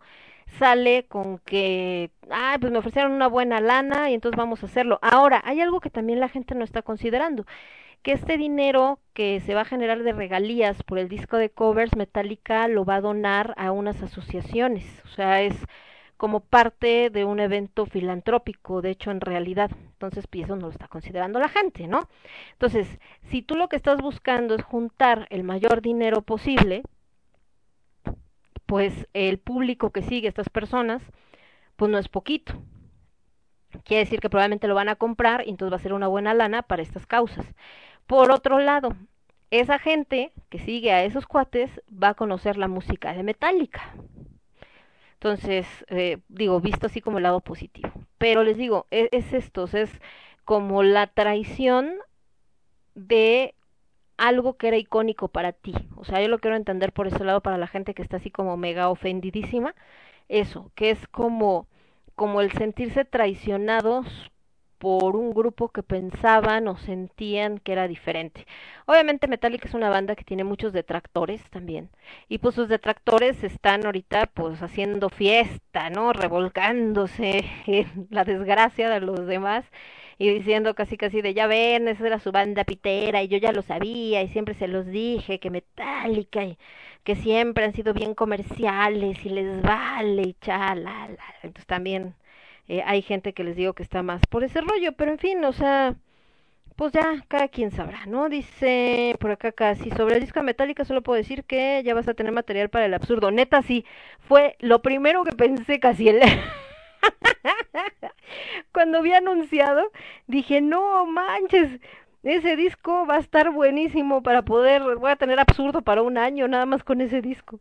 Y dice, de los latinos espero un buen trabajo de Juanes. Yo también, de hecho, alguien mencionaba por acá, creo que Nina, de también de aquí de Radio Estridente, que mm, este que por ejemplo esta Miley Cyrus eh, no creo que haga un mal trabajo y, y que le queda eh, hacer canciones como las de eh, o cantar canciones como la de Metallica y lo mismo eh, y bueno decía que porque finalmente a ella le gusta este le, le gusta el metal, le gusta el rock, de hecho sí, o sea, Miley siempre ha dicho que le gusta mucho el metal, que haga música pop, pues claro, porque se la pagan, porque vende, porque así el público lo ubica. Y decían que pues es el mismo caso, por ejemplo, de Pepe Aguilar, que Pepe Aguilar canta ranchero porque vende un friego en ese género, ¿no? Y eh, sin embargo le encanta el rock. Y otro pues es Cristian Castro, que lo hemos puesto aquí con su grupo Esfinge. Cristian Castro le encanta el metal y no lo hace mal, no siento que su voz quede tanto por el metal, pero no lo hace mal, es un tipo bastante talentoso. Cristian Castro tiene canciones maravillosas, pero siempre ha cantado pop pues porque es lo que le deja lana y es con lo que ha podido vivir y con lo que se ha hecho millonario. Entonces, eh, en ese lado creo que en estos cantantes que estamos mencionando, en, por ejemplo en el caso de Miley, que sí va a estar en el disco de Metallica, pues no creo que, vaya a ser un mal trabajo. Pero volvemos a lo mismo, a veces eh, la gente que está en ciertos grupos se queja de que la discriminan, pero no tiene empacho en discriminar a los demás y creo que Miley es una de las que ha sufrido este estigma, donde saca algo de una banda de rock o de metal e inmediatamente se le van al cuello como diciendo, ay maldita poser, volvemos por esta sensación de traición, como des algo icónico para mí que soy diferente, para mí que estoy en este grupo, para mí que soy el marginado, para mí que no soy y como tú, gente normal, te atreves a ponértelo, lo estás manchando. Entonces, eh, ahorita está más exacerbado porque ya hemos platicado que el tema del individualismo en la época moderna pues está ahorita en su punto más alto. Entonces, híjole, temas temas bastante complicados, ¿verdad? Y más como por ahorita que platicábamos este rollo de la de la soberbia y del eh, de cómo se dice del la autoestima pero ya elevada a nivel Dios, está cañón. Bueno, vámonos con musiquita mejor. La neta, nos vamos a ir con algo de. Ahorita. Ay, de este lado.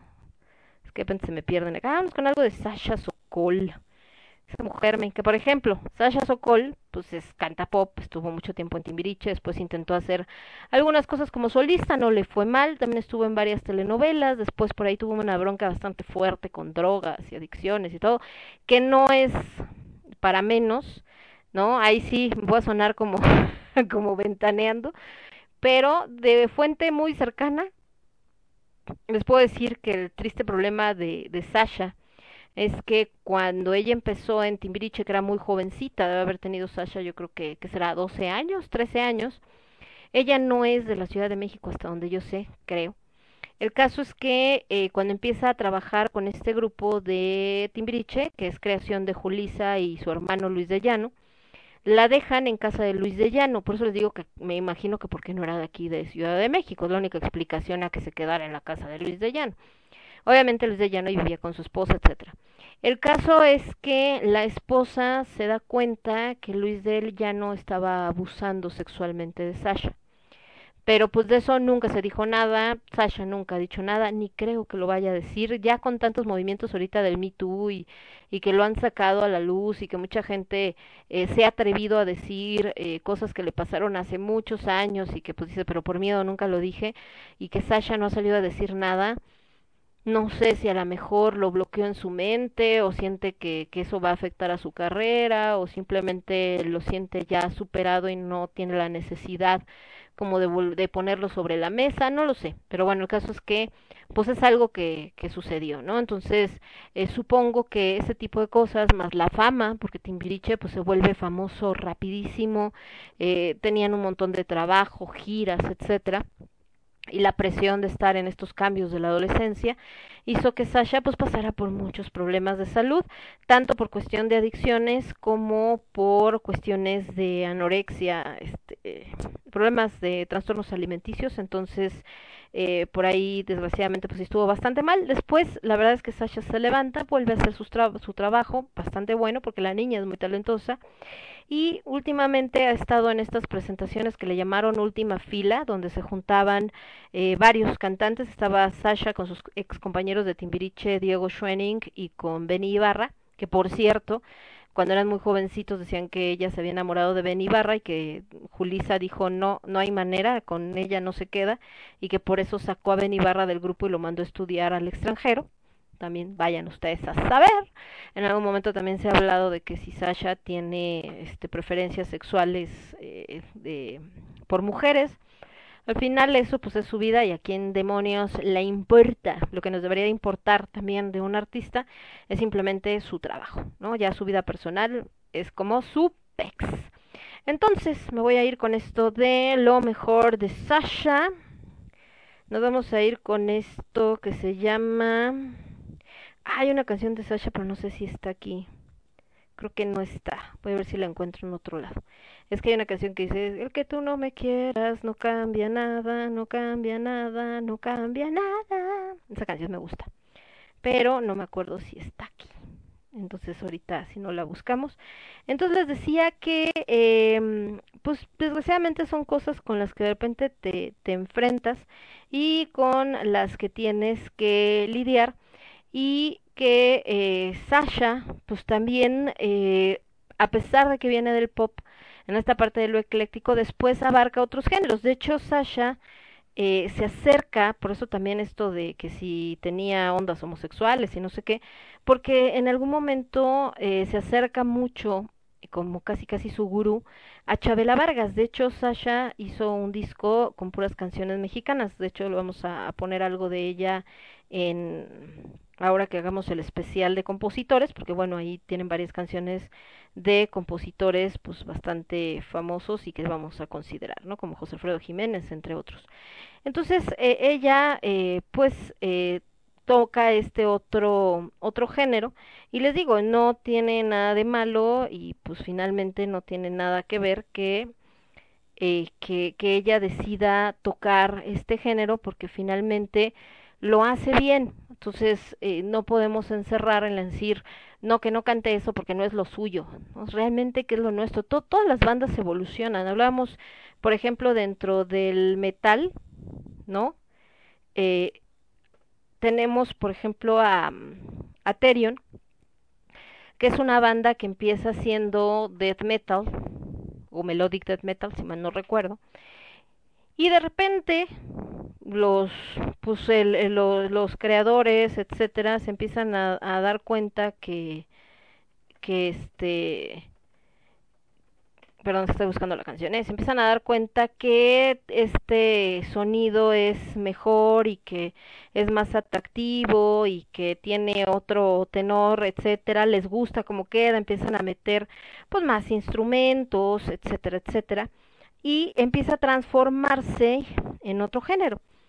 Y la verdad es que suena muy bien, es una banda maravillosa, por ejemplo, el buen este Skyhammer es como super fan de perdón, super fan de Therion, pero a muchos les pareció que, que no, o sea, que eso no era este que no era digno de lo que había sido Therion y pues casi casi asesinan a la banda. Otro caso es el Dark Enemy que también eh, tenía la voz de un hombre que hacía los guturales. Cuando entra Ángela, inmediatamente se vuelca toda esta misoginia de que como una mujer lo iba a hacer y que no lo hacía gua- igual, que lo hacía mal. Algunos dejan a la banda, o sea, de seguirla, otros pues llegaron y de hecho pues se volvió bastante importante y también sucede cuando Ángela se va y deja a Lisa, ¿no? Entonces, ay, no es que esa nada más es niña bonita, Ángela era la chida, entonces dices, no, bueno. No, digamos ya con el caso de Nightwish, en fin. Entonces, pero ya encontré la canción de Sasha. Esto es Amante sin amor, se llama, por eso no la encontraba. Y después de la señorita Sasha, nos vamos a ir con alguien, con algo, perdón, de Karen Sousa, que en un momento la entrevistamos y nos compartió su música. Ah, no, pero es que las de Karen están en inglés, mejor algo en español. De Juan Manuel Serrat, cómo no, con esto que se llama Serrat Eres Único, que es un disco que hacen homenaje, entonces realmente no es la voz de, de Serrat, sino de diferentes cantantes. Ahorita que hablamos de esto de hacer covers de canciones. Está, por ejemplo, Juan Perro, está Ketama, está Sao, Antonio Vega, El Pelé, Joaquín Sabina, Antonio Flores, Taúres Zurdos, Lola y Manuel, Rosario, eh, un papá, no sé quiénes son, Kiko Veneno, Loquillo, Los Enemigos y Diego Torres. Entonces vámonos con Don Joaquín Sabina, ¿no? Porque al rato quiero poner a Don Joaquín. Mejor vamos a poner a Juan Perro con esto que se llama El Titiritero. Y antes Sasha con Amante sin Amor. Yo soy Lemon, estos lágrimas de tequila lo escuchas únicamente a través de Radio Estridente. Regresamos. Estás escuchando Radio Estridente.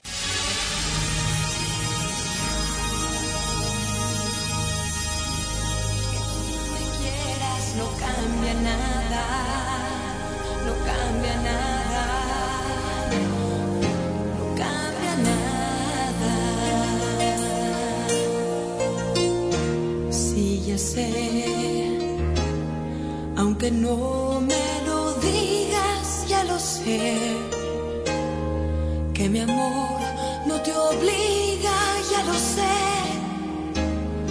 a quererme también. Sí, ya sé que un amor sin respuesta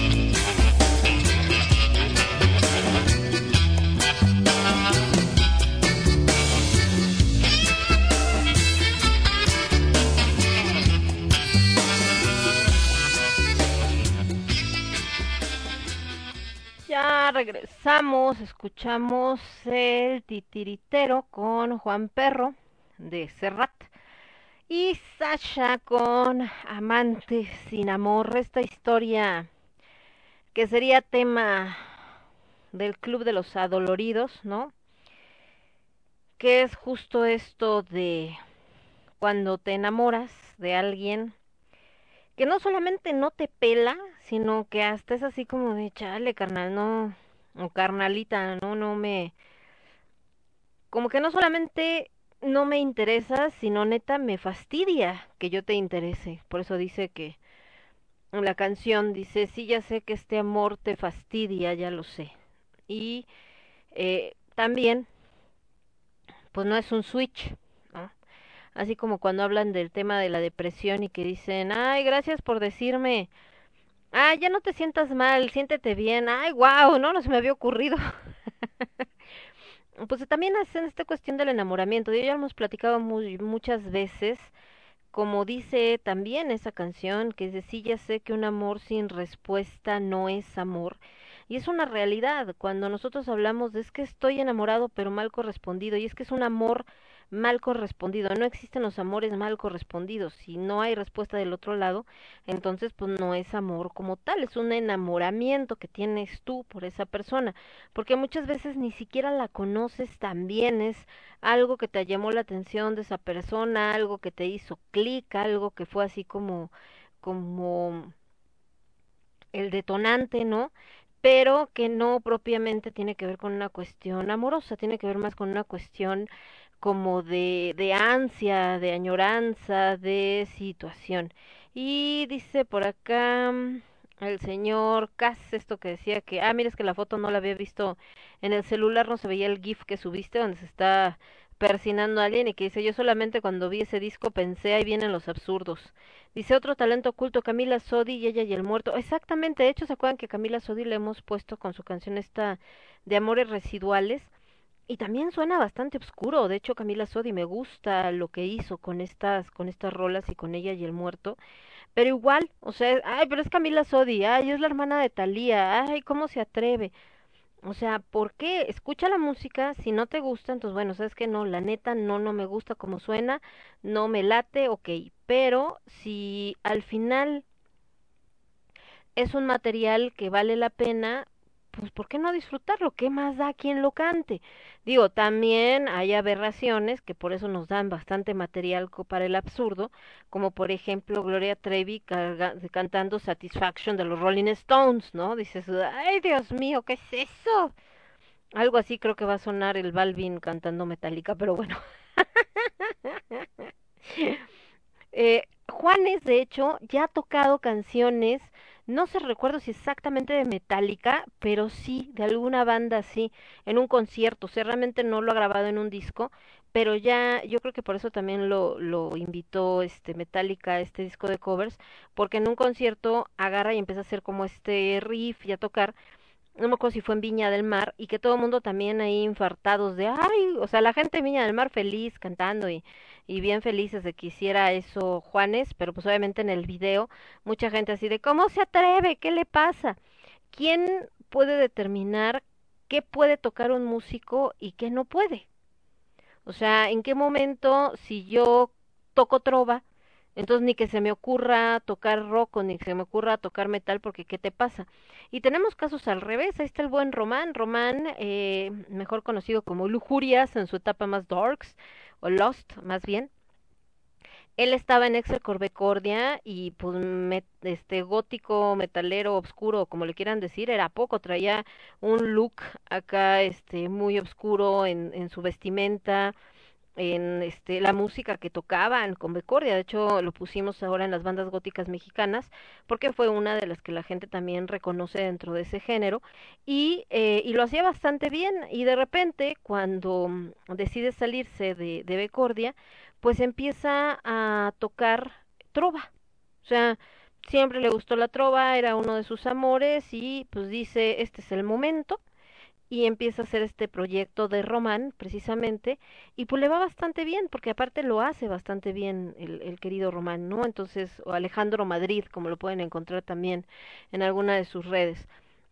Entonces, eh, ¿por qué no? O sea, ¿qué pensaríamos? Ay, no, ya se volvió, este, eh, ya no es oscuro, ya se volvió light, y entonces, ¿cómo? Entonces siempre fue mentira. No, porque además él nunca ha negado su gusto por el rock y nunca ha negado su gusto por el metal y, y que eso pues siempre va a estar ahí, ¿no? Pero también le encanta la trova, le gusta hacerla, le ha permitido expresarse como cantautor. Hay casos y eh, donde incluso yo en algún momento, la neta reconozco en este en esta etapa de mi vida que a lo mejor me pasé de lanza cuando hice cierto comentario en Facebook hace muchos años pero me dio mucho coraje por esto, no, no por el hecho de cambiar de género con una chica, una cantante, eh, no el hecho de que, ¿sabes qué? Ya no me late cantar música música gótica o música oscura, quiero explorar otros terrenos, ¿no? Quiero encontrar a lo mejor eh, mi camino en otro género musical, adelante, se vale.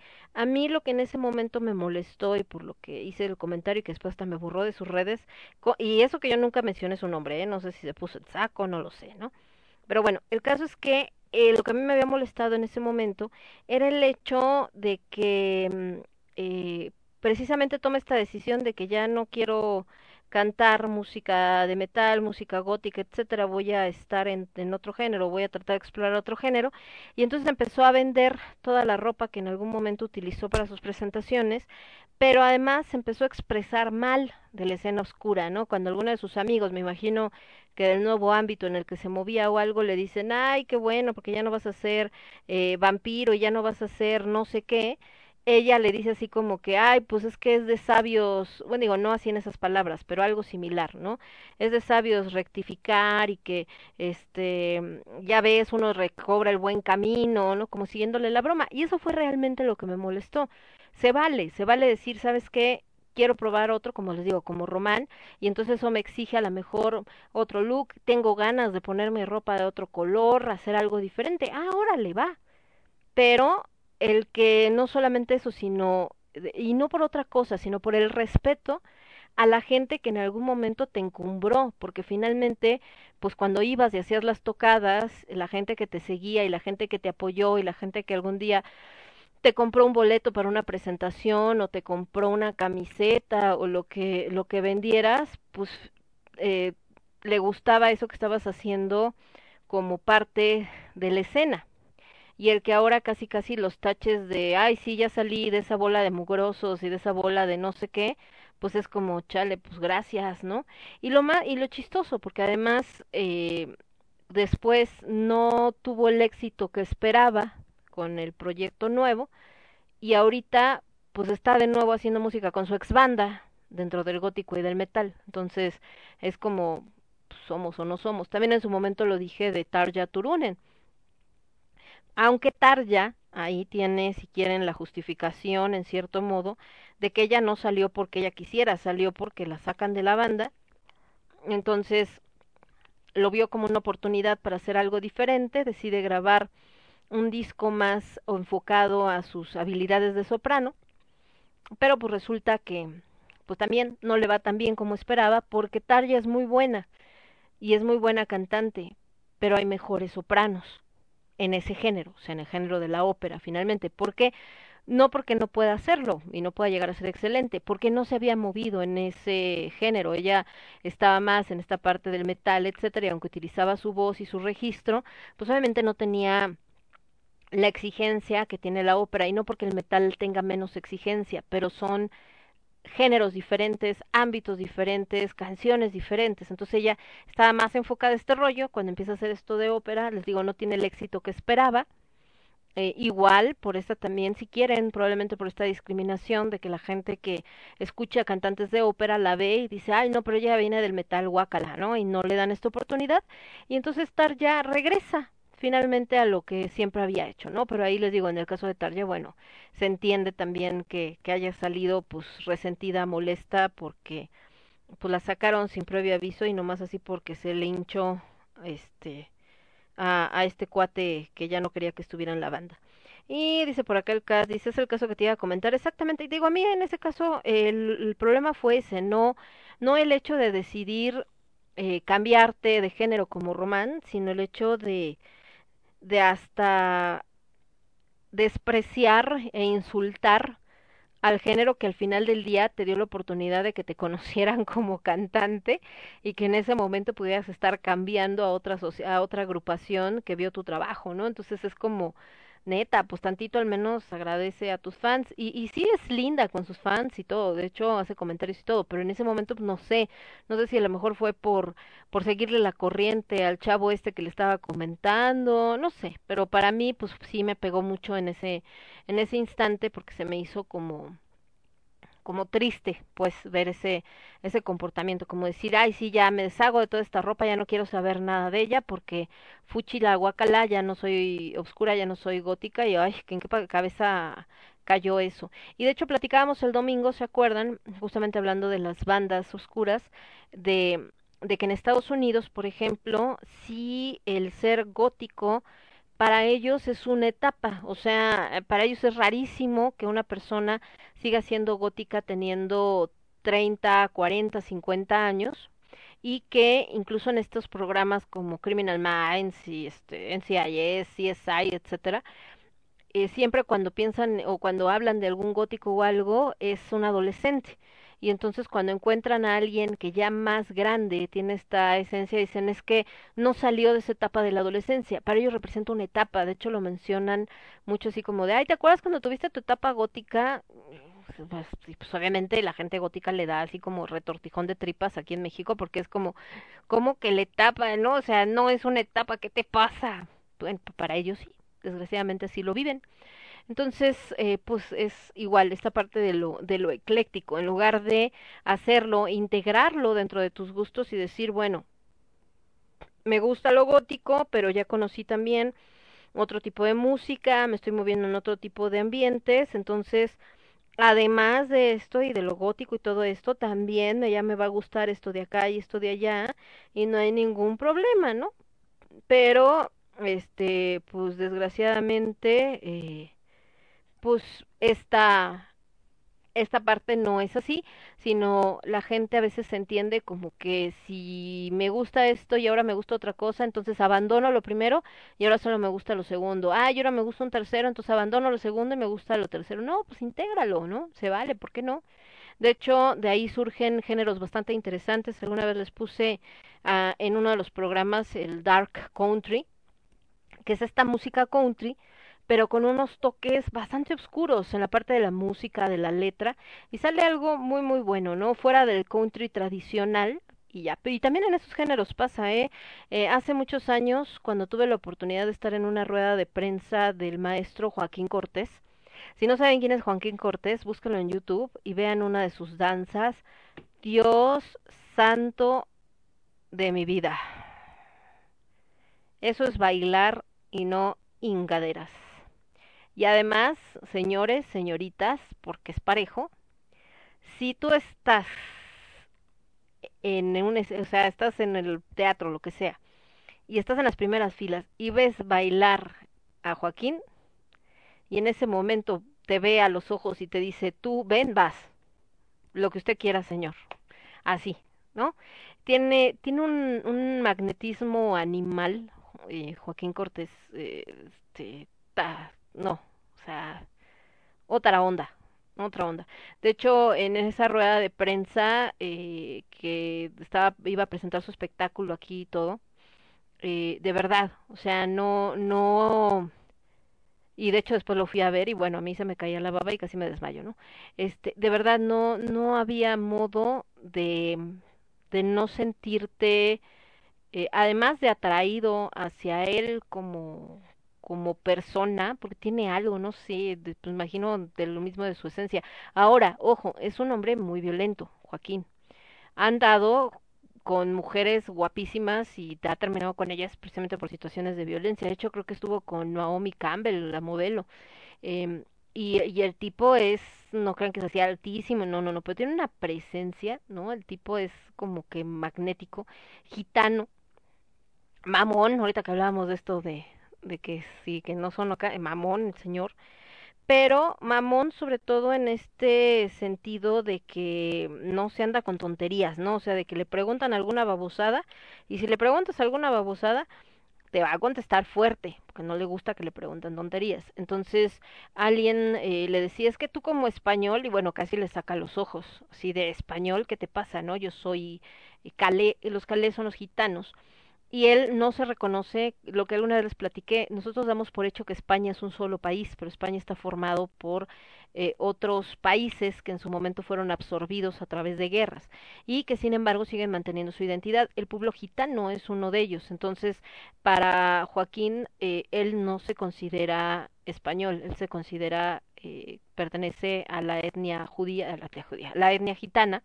y entonces él dentro de ella se reconoce, ¿no? Y justo con, junto con su lenguaje. ¿Y a qué viene todo esto que le estoy platicando de Joaquín, aparte que me estaba acordando?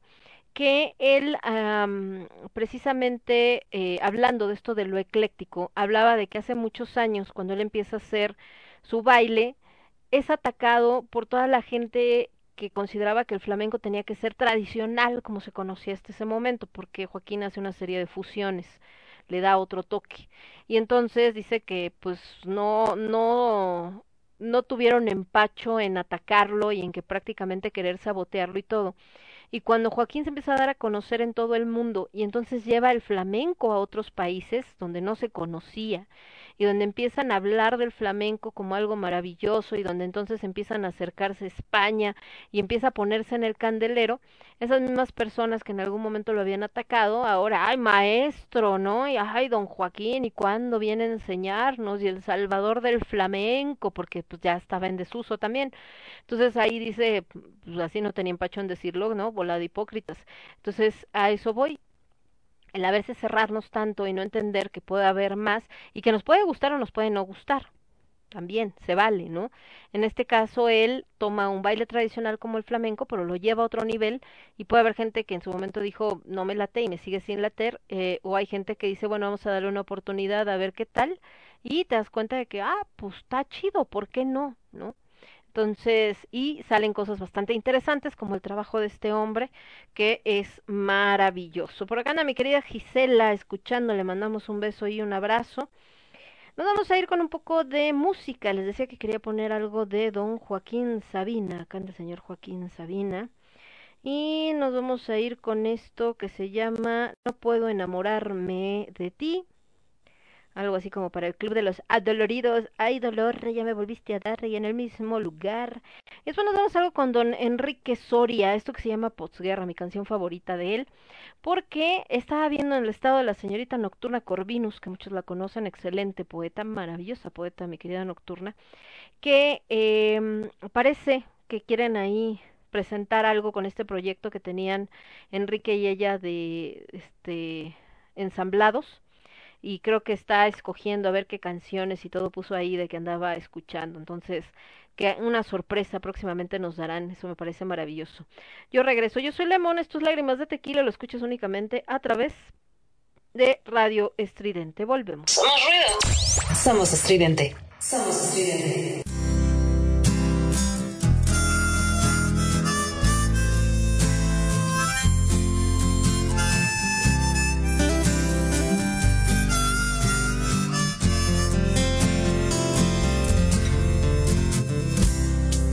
Escucha una cosa que te voy a decir. Aunque te duela el alma como me duele a mí.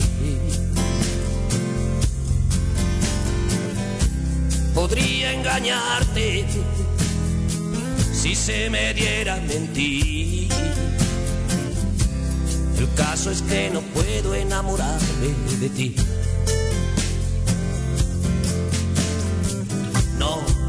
No, no puedo enamorarme de ti. No, no, no puedo enamorarme de ti. Nadie te roba nada, nadie ocupa lugar. De nadie son los besos de los labios del mar. De nadie es el camino que no mira hacia atrás, donde se desangran las estatuas de sal.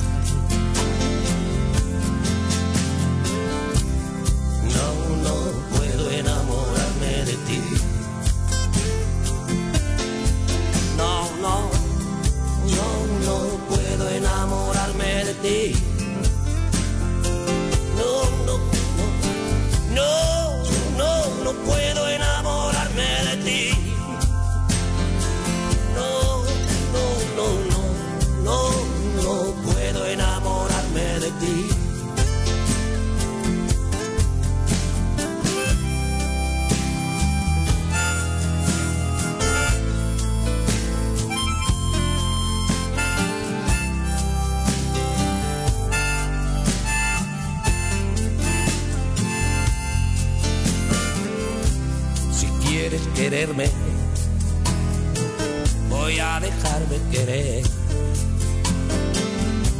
Si quieres odiarme, no me tengas piedad. Pero hay una cosa que no vas a lograr. Y es hacer negocios con la necesidad.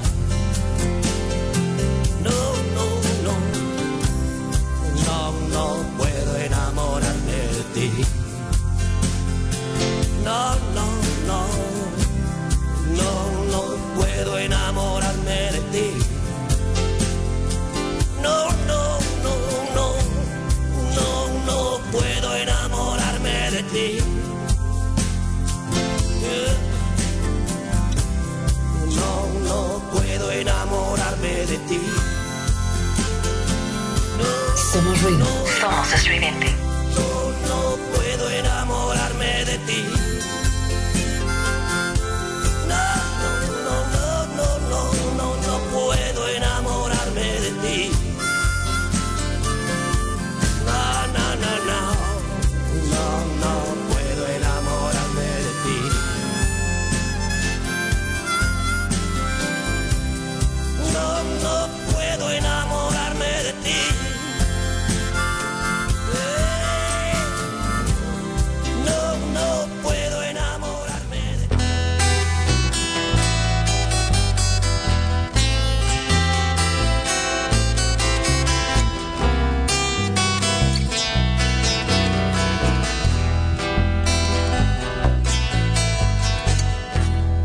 Luz o media oscuridad, una mirada en el silencio por casualidad.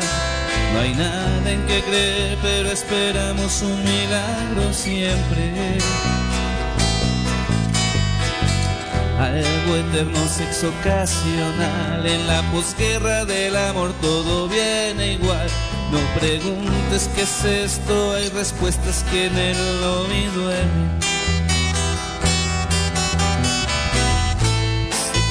Distinto, sabes, volvería a empezar. Yo te dije voy de paso, no mentí jamás. De repente ya es muy tarde y nada luce bien. No me culpes si la suerte nos falló otra vez. Tratamos de evitarlo, pero siempre nos quedamos solos. Línea entre bien y el mal, yo no inventé las reglas, pero sé jugar. Mejor vístete que es tarde si te quedas, me odiarás mañana. Un mar de sombras cubre mi interior. Tal vez tú eres lo que busco y no lo entiendo hoy.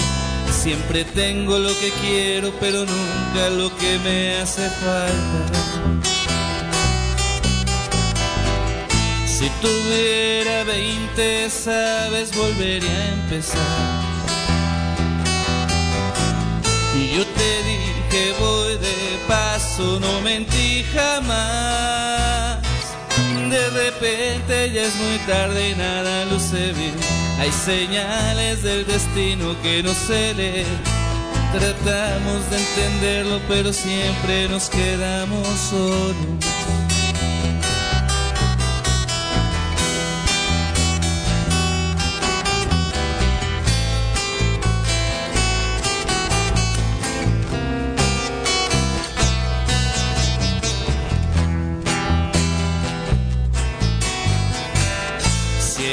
Amor existiera, sabes, volvería a empezar.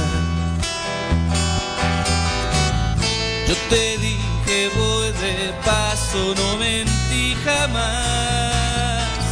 De repente ya es muy tarde y nada luce bien. Nadie es fiel ni ama del todo, si podría doler. Tratamos de negarlo, pero siempre nos quedamos solos. Tratamos de negarlo, pero siempre nos quedamos solos. Somos ruido, somos estridente. Tratamos de negarlo, pero siempre nos quedamos solos. Somos ruido, somos estridente. Ya regresamos, escuchamos posguerra. Qué bonita canción, me encanta esa canción del señor eh, Enrique Soria. Y por otro lado, a Joaquín Sabina con No puedo enamorarme de ti, que curiosamente las dos canciones tienen pues bastante que ver, ¿no? Esta parte donde se habla de es que por qué no te enamoras de mí, es que por qué no sientes eh, lo mismo y quizá es, es algo pues bastante complicado el decir como por qué no no podemos determinar de quién sí quién no enamorarnos eh, sería algo bastante útil si se pudiera hacer no porque a veces hay gente que tú te das cuenta que es muy buena persona que te quieren bien no que te pues que tienen eh, que son personas nobles etcétera. Pero pues por más que lo intentas dices no pues es que la neta no no hay nada que me que me llame la atención o no me no me nace o lo que sea y pues no sé pues como que no o sea y peor porque de repente proyectas otros traumas y otras frustraciones verdad en otras personas que entonces te la aplican a ti que te hacen daño que te eh, te ignoran, que nunca te pelan, etcétera. Y entonces pues es el cuento de nunca acabar. Y de ahí viene mucho también esto de no, es que el amor no existe, no, es que eh, siempre es lo mismo, ¿no? No, es que el amor apesta. Pues no, no es que el amor apeste, lo que pasa es que en ese momento pues para ti no era, ¿no? no te tocaba a ti, carnalillo o carnalita, ¿no? O sea, no era, no era lo tuyo o no era esa persona, así de simple.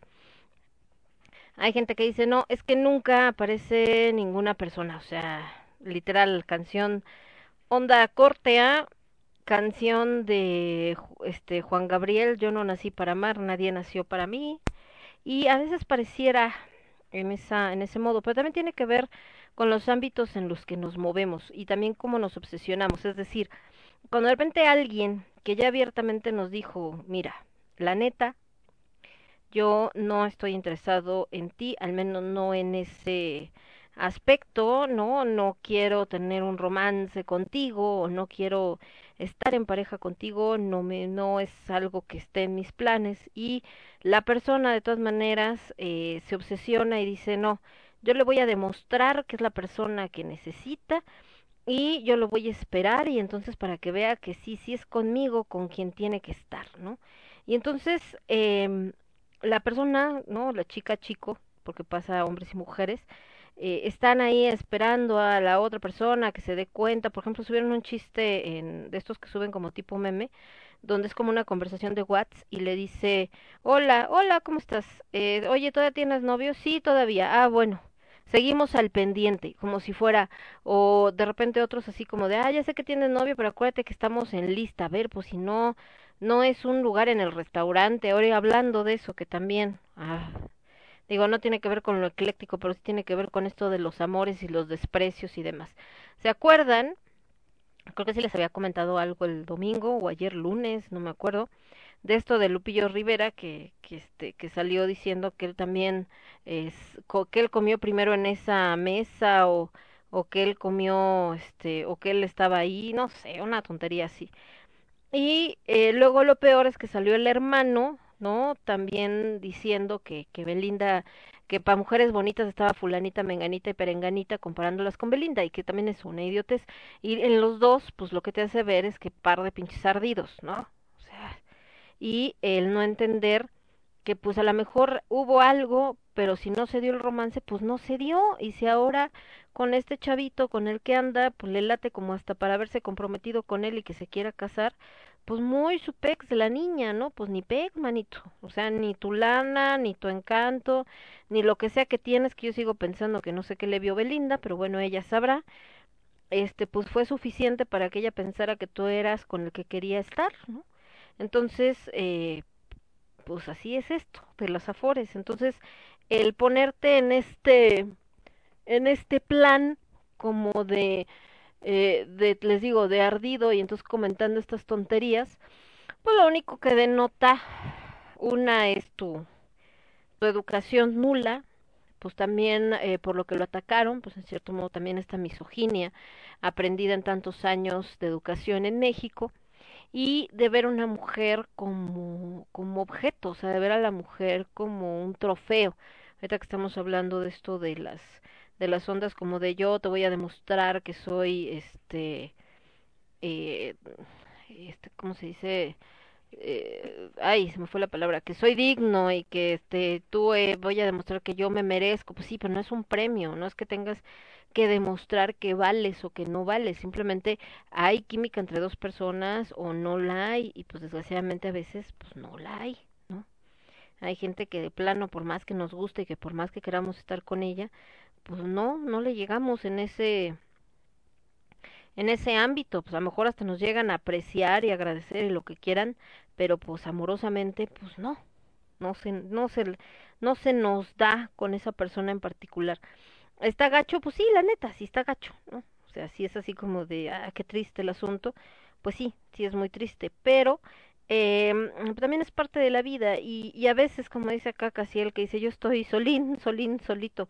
Yo también muchos años casi estuve solín, solín, solita y de hecho, eh, te digo, en este rollo de enamorada de alguien durante 10 años y que fue así como de, eh, casi, casi, ay, mija, ¿no? Po- Pobrecita de ti, no tienes ninguna esperanza, ¿no? Y, y casi, casi ni lo intentes, pero pues tampoco se quitaba del camino porque era muy cómodo el que pues me trata bien, ¿no? Este, esta chava y me consiente y me ayuda y todo y pues era como no no tampoco era como tan menso para desperdiciar esa situación, pero pues sí era algo que como persona pues te va desgastando bastante gacho porque eh, pues tú sí estás enamorado y tú sí quieres que las cosas se den y tú sí quieres que la otra persona te ame y resulta que pues naranjas agrias, mi reina. Entonces, pues es muy feo, ¿no? Pero también te enseña mucho, te enseña eh, que hay ciertas cosas que uno no debe de tolerar por muy enamorado que estés y que de repente hay que aceptar justo que eh, pues X o Y persona no es para nosotros, que ahí no, no va. Y chistoso, porque cuando tú dices, eh, pues ya te das cuenta de que no, que ahí no es y que mejor sigues tu camino, etcétera, resulta que la otra persona al sentirse sola y abandonada porque tú ya emprendiste tu camino, entonces, oh, mágicamente es como, no quiero que te vayas, ¿no? Y tú así de chale, no manches. Pero también sale, ¿no? O sea, no quiero que te vayas porque si no, ¿quién me va a consentir casi casi? Y dices, bueno, ahora le va, pero si me quedo, pues es porque me, me quieres bien. Ah, no, bueno, es que no puedo. Ah, entonces gracias, bye. Llégale, Cainal. No, no es para mí.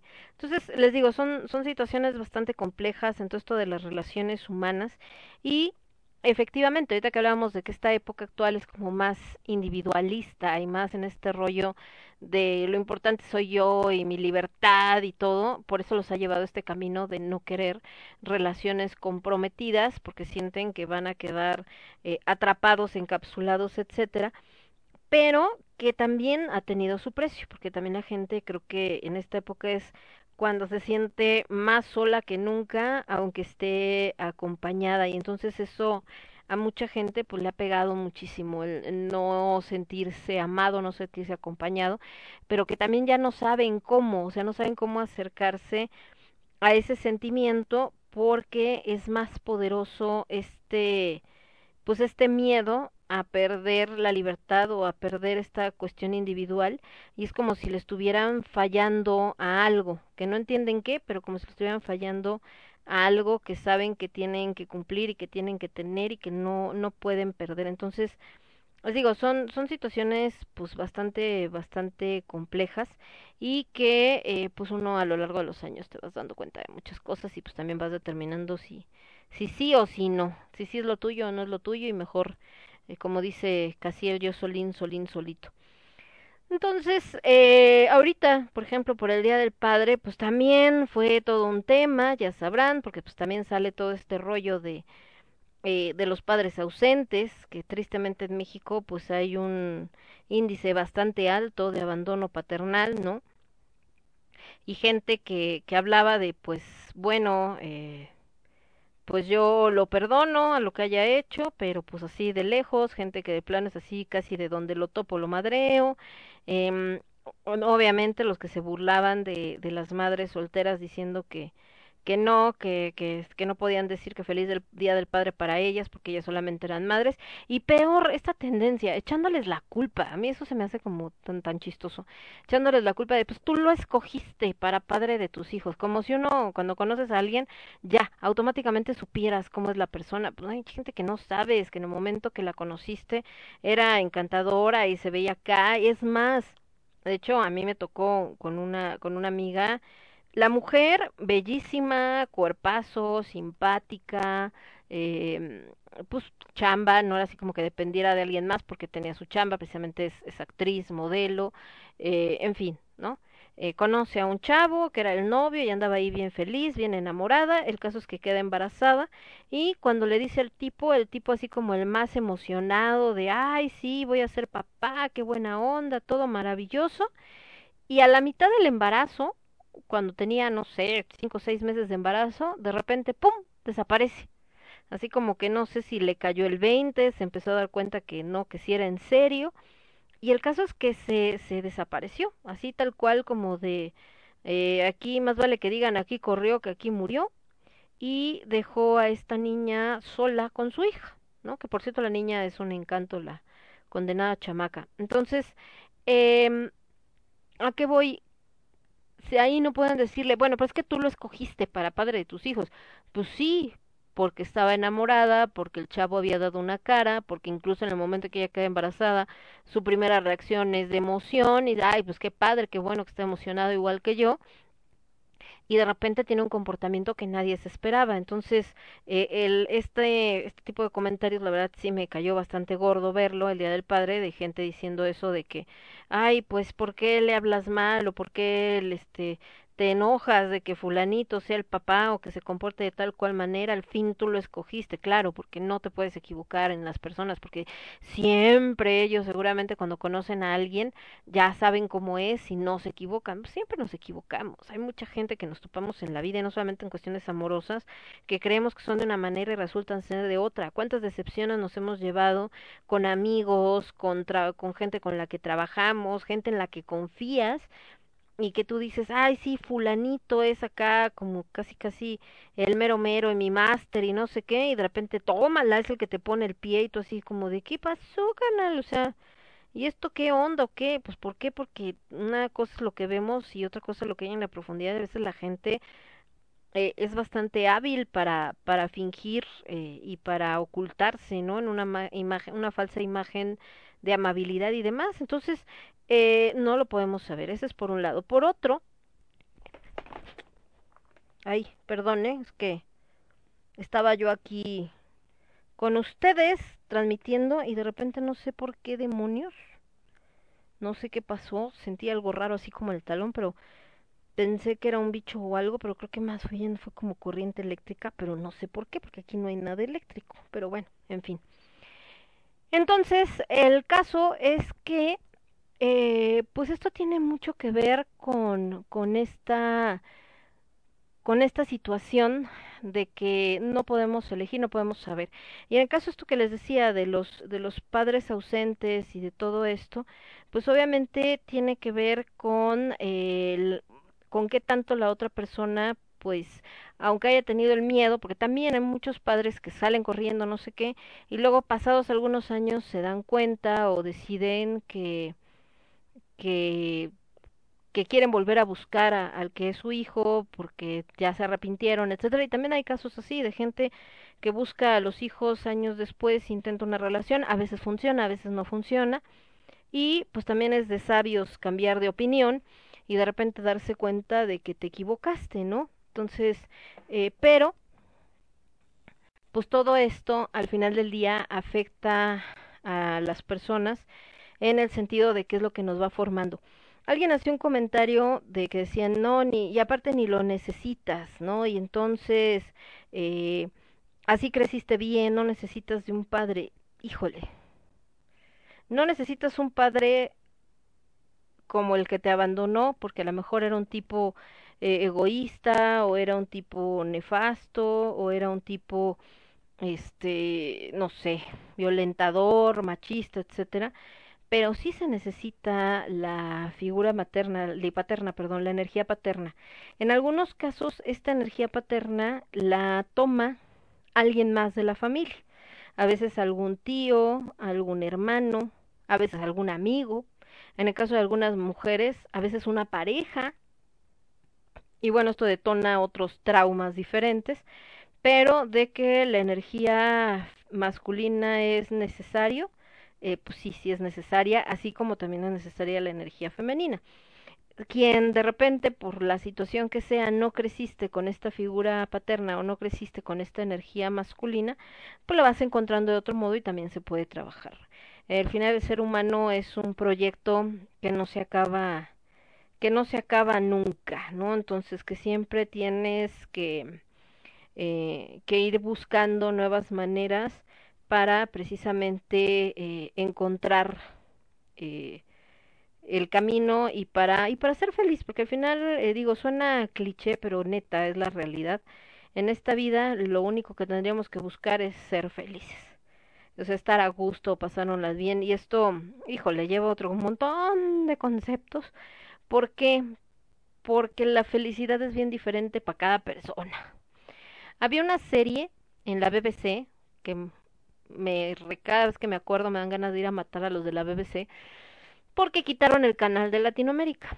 Cuando existía el canal de la BBC aquí en Latinoamérica, pasaban todos sus programas y había unos muy buenos, obviamente Sherlock Holmes, ¿no? Que sigo sufriendo porque ya no lo puedo ver, aunque no hay nueva temporada.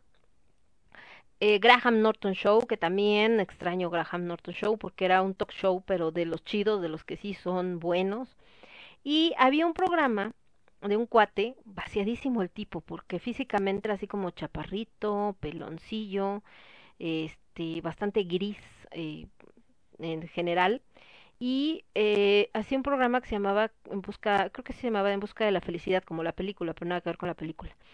Y entonces iba por diferentes partes del mundo eh, haciendo eso o sea preguntando bueno para ustedes qué se necesita para ser feliz y entonces experimentaba lo de cada país que usaban para tratar de ser feliz, pero él a su vez siempre lo veías como como serio, tenía pareja, pero hablaba así como de, no, pues es que nosotros pues vamos al cine, o sea, les digo una vida así muy, muy promedio. Entonces, en Estados Unidos, por ejemplo, decían que para ser feliz, donde creo que en California, era mm, este las cirugías, porque entonces te sentías bien contigo mismo. Entonces creo que le inyectaron Botox.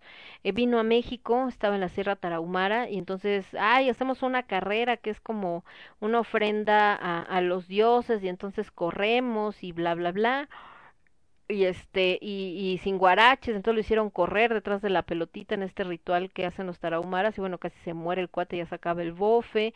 Eh, estuvo en un lugar no me acuerdo en dónde no sé si en Inglaterra o en Estados Unidos de estos que hacen eh, ay se me olvidó cómo se llama que es parte no sé si es del sadomasoquismo sí debe ser del sadomasoquismo pero que los cuelgan o sea que los suspenden que les ponen como unos ganchos en la piel y te cuelgan, pues también le entró a eso. Entonces, eh, a lo que voy era muy chistoso por todo lo que le pasaba y cómo lo vivía, y más porque era así como el típico oficinista y viviendo ese tipo de cosas era como muy cagado. Pero independientemente de eso, era esta parte. O sea, cuando hablamos de, ah, lo importante es ser feliz. Ah, ok, ¿qué es ser feliz? ¿Qué se necesita para ser feliz? Cada persona necesita algo distinto. Les platicaba de en Walmart en general que la gente eh, que está en cierto puesto eh, de jefatura, el pensamiento es, ah, vas a ir por la subgerencia y luego para ser gerente y luego distrital y luego no sé qué, y entonces así como sí, el crecimiento y wow, lo máximo, ¿no? Y entonces a los jefes de departamento, que son los que en dado momento podrían crecer en ciertas circunstancias hacia subgerentes, pues cuando un jefe bueno, cuando un jefe, sobre todo en, en mi bodega, que es un formato más chiquito, eh, hay una parte de que es como un subgerente, pero sin sueldo de subgerente, que se llama jefe de operaciones. Pero es el que tiene como la manera más, eh, o digamos, es el que está primero en la lista para convertirse en subgerente, si así lo quiere.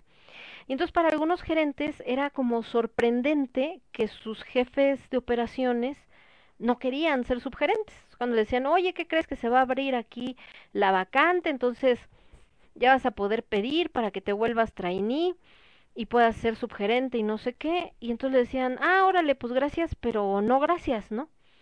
Y entonces los gerentes era como, perdón. Sí, no, o sea, te agradezco, suena chido, pero no me interesa. Y pues ellos era como, ay, es que es un mediocre, no quiere crecer, no quiere estar en una mejor condición de vida para que esté mejor, obviamente para ser exitoso, ser feliz, la, la, la. Y entre esos casos eh, había dos en particular, de una chica y un chico. Eh, el chico estaba bastante joven, he tenido menos de 35, tengo menos 31, 32, el Misa. Y la otra chica, Ale, no, no era Ale, era, ah, Pati. Ella ya era más grande, de hecho ya tenía nietos y todo. Y toda su vida había, bueno, gran parte de su vida había trabajado en Walmart, pero así, o sea, lo máximo que había llegado era ahí a jefe de, de operaciones y ya no quería más. Entonces también le decían, pero es que tiene toda la inteligencia, es que ya tiene todo el, tiempo, pues con todo el tiempo que tiene aquí, ya tiene el, el, conocimiento suficiente, etcétera, y con misa, porque era pues muy movido y todo. Y entonces es como, oye, quiero que sea subgerente. No, ninguno de los dos, ¿no? En diferentes ciudades, muy cercanas, pero diferentes ciudades. No, ¿sabes qué? No, ¿pero por qué? Porque no me interesa. Y entonces eh, sus gerentes, eh, me, eh, alguno de ellos sobre todo era como, no entiendo qué le pasa. Y después analizando dije, bueno, es que para Misa, por ejemplo, pues él siendo jefe, aunque estuviera mucho tiempo en el trabajo, porque su patrón era bastante explotador, el gerente, eh, el tiempo extra que se quedaba se lo pagaban a un jefe de departamento, bueno, un jefe, perdón, de operaciones, el tiempo extra se lo tienen que pagar, a un subgerente no, porque es de confianza. Por otro lado, sabía que él, pues terminando su turno se iba a su casa y aunque pudieran de repente hablarle de échanos la mano y todo, pues no tenía la misma responsabilidad que un subgerente. Y algo muy importante, a un jefe de operaciones no lo mueven de ciudad, a un subgerente sí. Cuando ya termina su entrenamiento, le pueden decir, ¿sabes qué? En la tienda en la que tú te estabas como jefe, pues no hay puestos para subgerente, porque nada más hay un subgerente, entonces te voy a mandar a otra ciudad, puede ser cercana, puede ser lejana. Entonces esa era la principal razón por la que tanto Misa como como Patty pues no querían moverse. Eh, Misael porque tenía ahí su casa y como un tipo eh, como pues su casa, su hija, su esposa, su familia en general y pues como ranchito, ¿no? Chiquito si quieren, pero ranchito. Tenía su vaquita, sus este borreguitos, gallinas, etcétera. Su hija estaba chiquita, tendría unos dos, tres años. Y entonces, eh, y Patty tenía un negocio, vendía, creo que tenis, creo que era el negocio que tenía, ahí donde estaba. Y entonces, pues en, ella siempre entraba de tarde, porque en la mañana se iba a, a su negocio, a su local, se iba a comer y terminando de comer se iba a trabajar a, la, bodega, ¿no? A la mi bodega. Y entonces ella sí estaba bien, tenía estos dos sueldos, estos ingresos, uno le daba todas las prestaciones por el rollo del seguro social, etcétera, pero pues también su negocio era el que le daba la lana para poder mandar a sus hijos a la universidad y todo. Entonces, a lo que voy es, eh, para un gerente quizá pensaban que la felicidad era el tener este puesto alto, el llegar más arriba, el acá y, va, y todo este rollo que implicaba la gerencia. Y para estos dos chicos en particular, la felicidad era lo que tenían en ese momento. Y neta eran tan felices que lo contagiaban, sobre todo en el caso de, de Misa, platicando con él, cuando platicaba de su hija y cómo jugaba con, con los borreguitos, cómo jugaba con la vaquita y con el perrito y con el gatito y con las gallinas y, y, y, y verlo hablar con tanto amor de su hija y de su pareja y de la vida que tenía, pues eso era felicidad para él. ¿Y por qué decir que no es suficiente? Para él era suficiente. Y créanme que se veía muchísimo más feliz que gente que tiene un friego de lana y que sin embargo nada más anda regando su amargura porque pues porque no lo llena, porque con todo el dinero aún así no han encontrado algo que realmente los haga sentir contentos y satisfechos. De este lado, mi querísimo Casiel dice, ataque de tango de electricidad estática. No sé, pero te lo juro que sentí horrible, por eso me paré de un salto que dije, ¿qué pes? ¿Qué pes? Pero bueno, el buen Luigi Huitrón la Menina, que por cierto pasé por no sé qué teatro y había así está anunciado, ¿no? Varias obras, no sé qué, me dice Aldo, uy, ya se volaron el concepto, yo, ¿de qué? De las meninas, porque están anunciando ahí y me asomo y no, no se lo estaban robando, eran ellos, están ahí para presentarse, no sé si se quedó de alguna presentación anterior o van a hacer nuevas presentaciones, pero eran ahí el buen Luis como como la menina principal. Y ahorita está subiendo que tiene un proyecto que, al cual lo invitó Josep Linuesa, que es un canal de YouTube, y está contando cosas de historia mientras va por la ciudad. Hernán Cortés y la conquista de México, capítulo 1. Entonces, para aquellos que les gusta la historia, pues creo que adelante. Es buenísimo, Luis, para contar temas de historia. Ese cuate es la neta del planeta y la menina es maravillosa. Um, de este lado, déjenme ver qué más tenemos.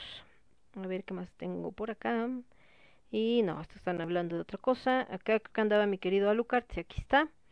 El niño Alucard dice tarde pero sin sueño, voy llegando de la oficina, odio mi vida. ¿Qué pasó, Alucard? ¿Cómo crees? ¿Y a qué horas entraste a la oficina, chamaco? A ver, a ver.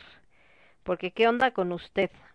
Mm, de este lado, que le estaba dando me gusta. Acá anda también el buen Carlos Camaleón, que por cierto tiene varios eventos porque está promoviendo uno el 26, yo no voy a estar, ando en Veracruz, pero si tienen oportunidad de ir, pues también se va a poner bastante chido, que es con historia del vampirismo. Y mm, creo que ya está viendo de, como hacen luego comentarios acá y se me pierde esta onda, pero creo que no, ya era todo lo que tenía. Y bueno, mi querida Gis, que también nos había mandado mensaje, que por acá andaba escuchando. Nos vamos a ir con música, porque yo acá mucho wiri wiri y la música bien, gracias. Espérenme tantito, es que no están ustedes para saberlo ni yo para contárselos, pero estoy transmitiendo y al mismo tiempo estoy haciendo maleta, arreglando, poniendo, quitando. No, hombre, traigo un relajo, que para qué les cuento. Nos vamos a ir con algo de Alfredo Sánchez, de su disco Soñé que dormía. Esto que se llama No conté contigo. Y hoy andamos así muy como del club de los adoloridos. Así como de, ay dolor, ya me volviste a dar y en el mismo lugar. Ingesumay. Y nos vamos con algo de Mercedes Sosa. Que en paz descanse, mi querida Mercedes Sosa, que decidió quitarse la vida solamente ella sabe por qué. Y curiosamente, ella, este, ah, no, perdón, no Mercedes fue que, ya estoy matando a pobre Mercedes Sosa. No, Mercedes canta la canción que hizo Violeta Parra, que decidió quitarse la vida, después de haber hecho una canción tan maravillosa como Gracias a la vida. Ya no matando a la pobre Mercedes. Y de este lado, déjenme ver qué más. Algo de don Alejandro Santiago.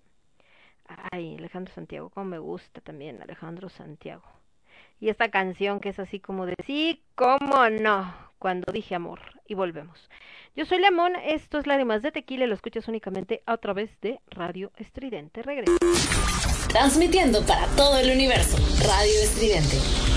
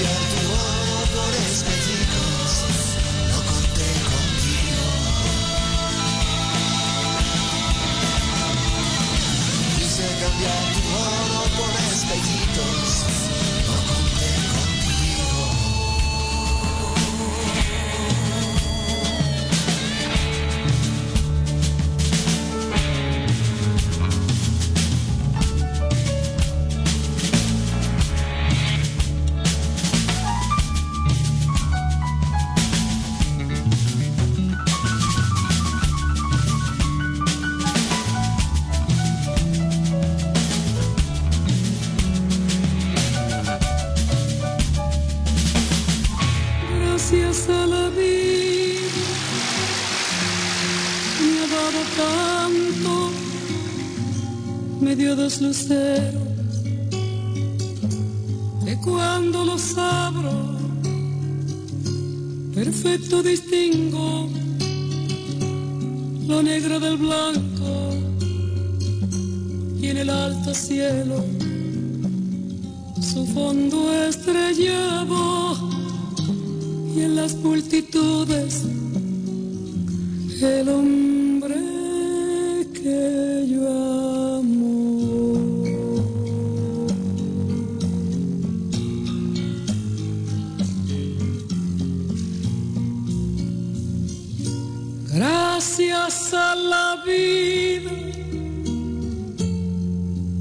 ha dado tanto, me ha dado el sonido y el abecedario. Con las palabras que pienso y declaro, madre, amigo, hermano, y luz alumbrando la ruta del alma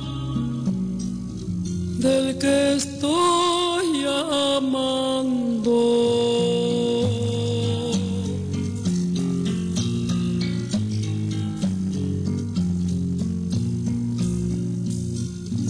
Gracias a la vida que me ha dado tanto, me ha dado la marcha de mis pies cansados, con ellos anduve ciudades y charcos, playas y desiertos, montañas y llanos y la casa tuya, tu calle y tu patio.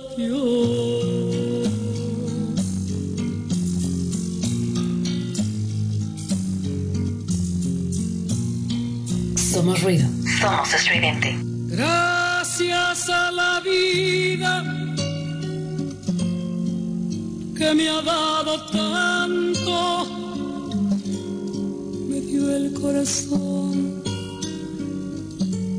que agita su marco cuando miro el fruto del cerebro humano, cuando miro el bueno tan lejos del malo, cuando miro el fondo de tus ojos claros.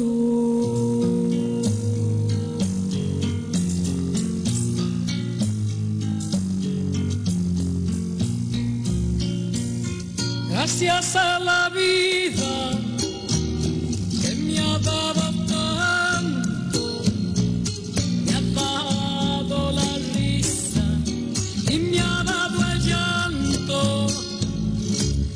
Así yo distingo dicha de quebranto, los dos materiales que forman mi canto y el canto de ustedes que es el mismo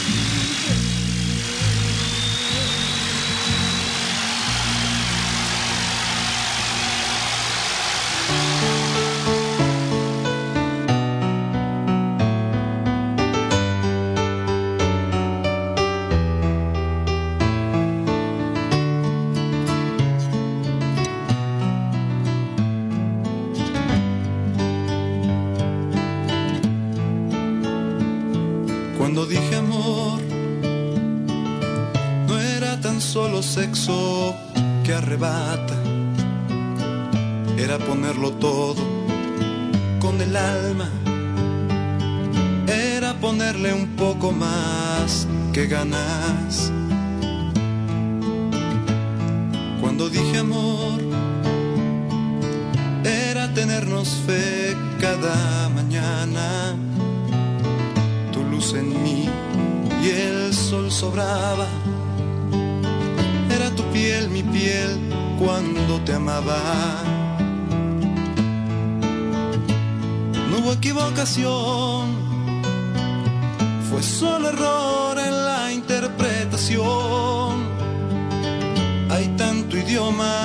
para hablar de amor y el que tú entiendes no lo entiendo yo.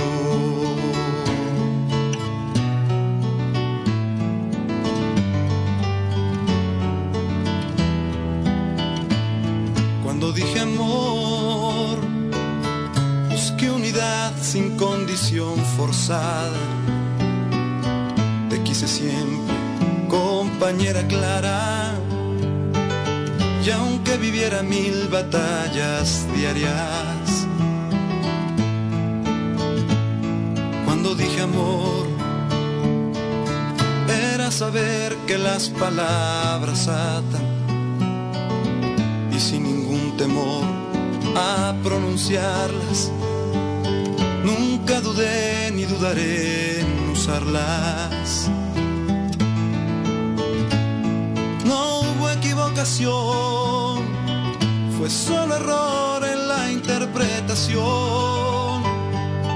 Hay tanto idioma para hablar de amor y el que tú entiendes no lo entiendo yo. No hubo equivocación, fue solo error en la interpretación.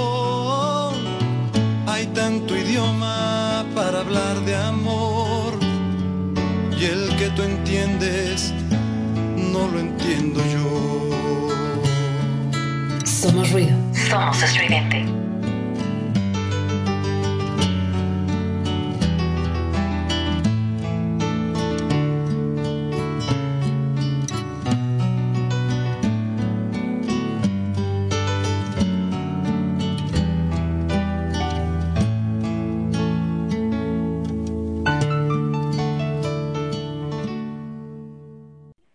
Regresamos, escuchamos a Alejandro Santiago con esto que se llamó Cuando dije amor, antes Mercedes Sosa con Gracias a la vida, que dice Cas que si a poco ya se- que parece que ya murió Mercedes Sosa, pues a la mejor, pero no se suicidó, como es el caso de, de Violeta Parra, la que hizo la canción.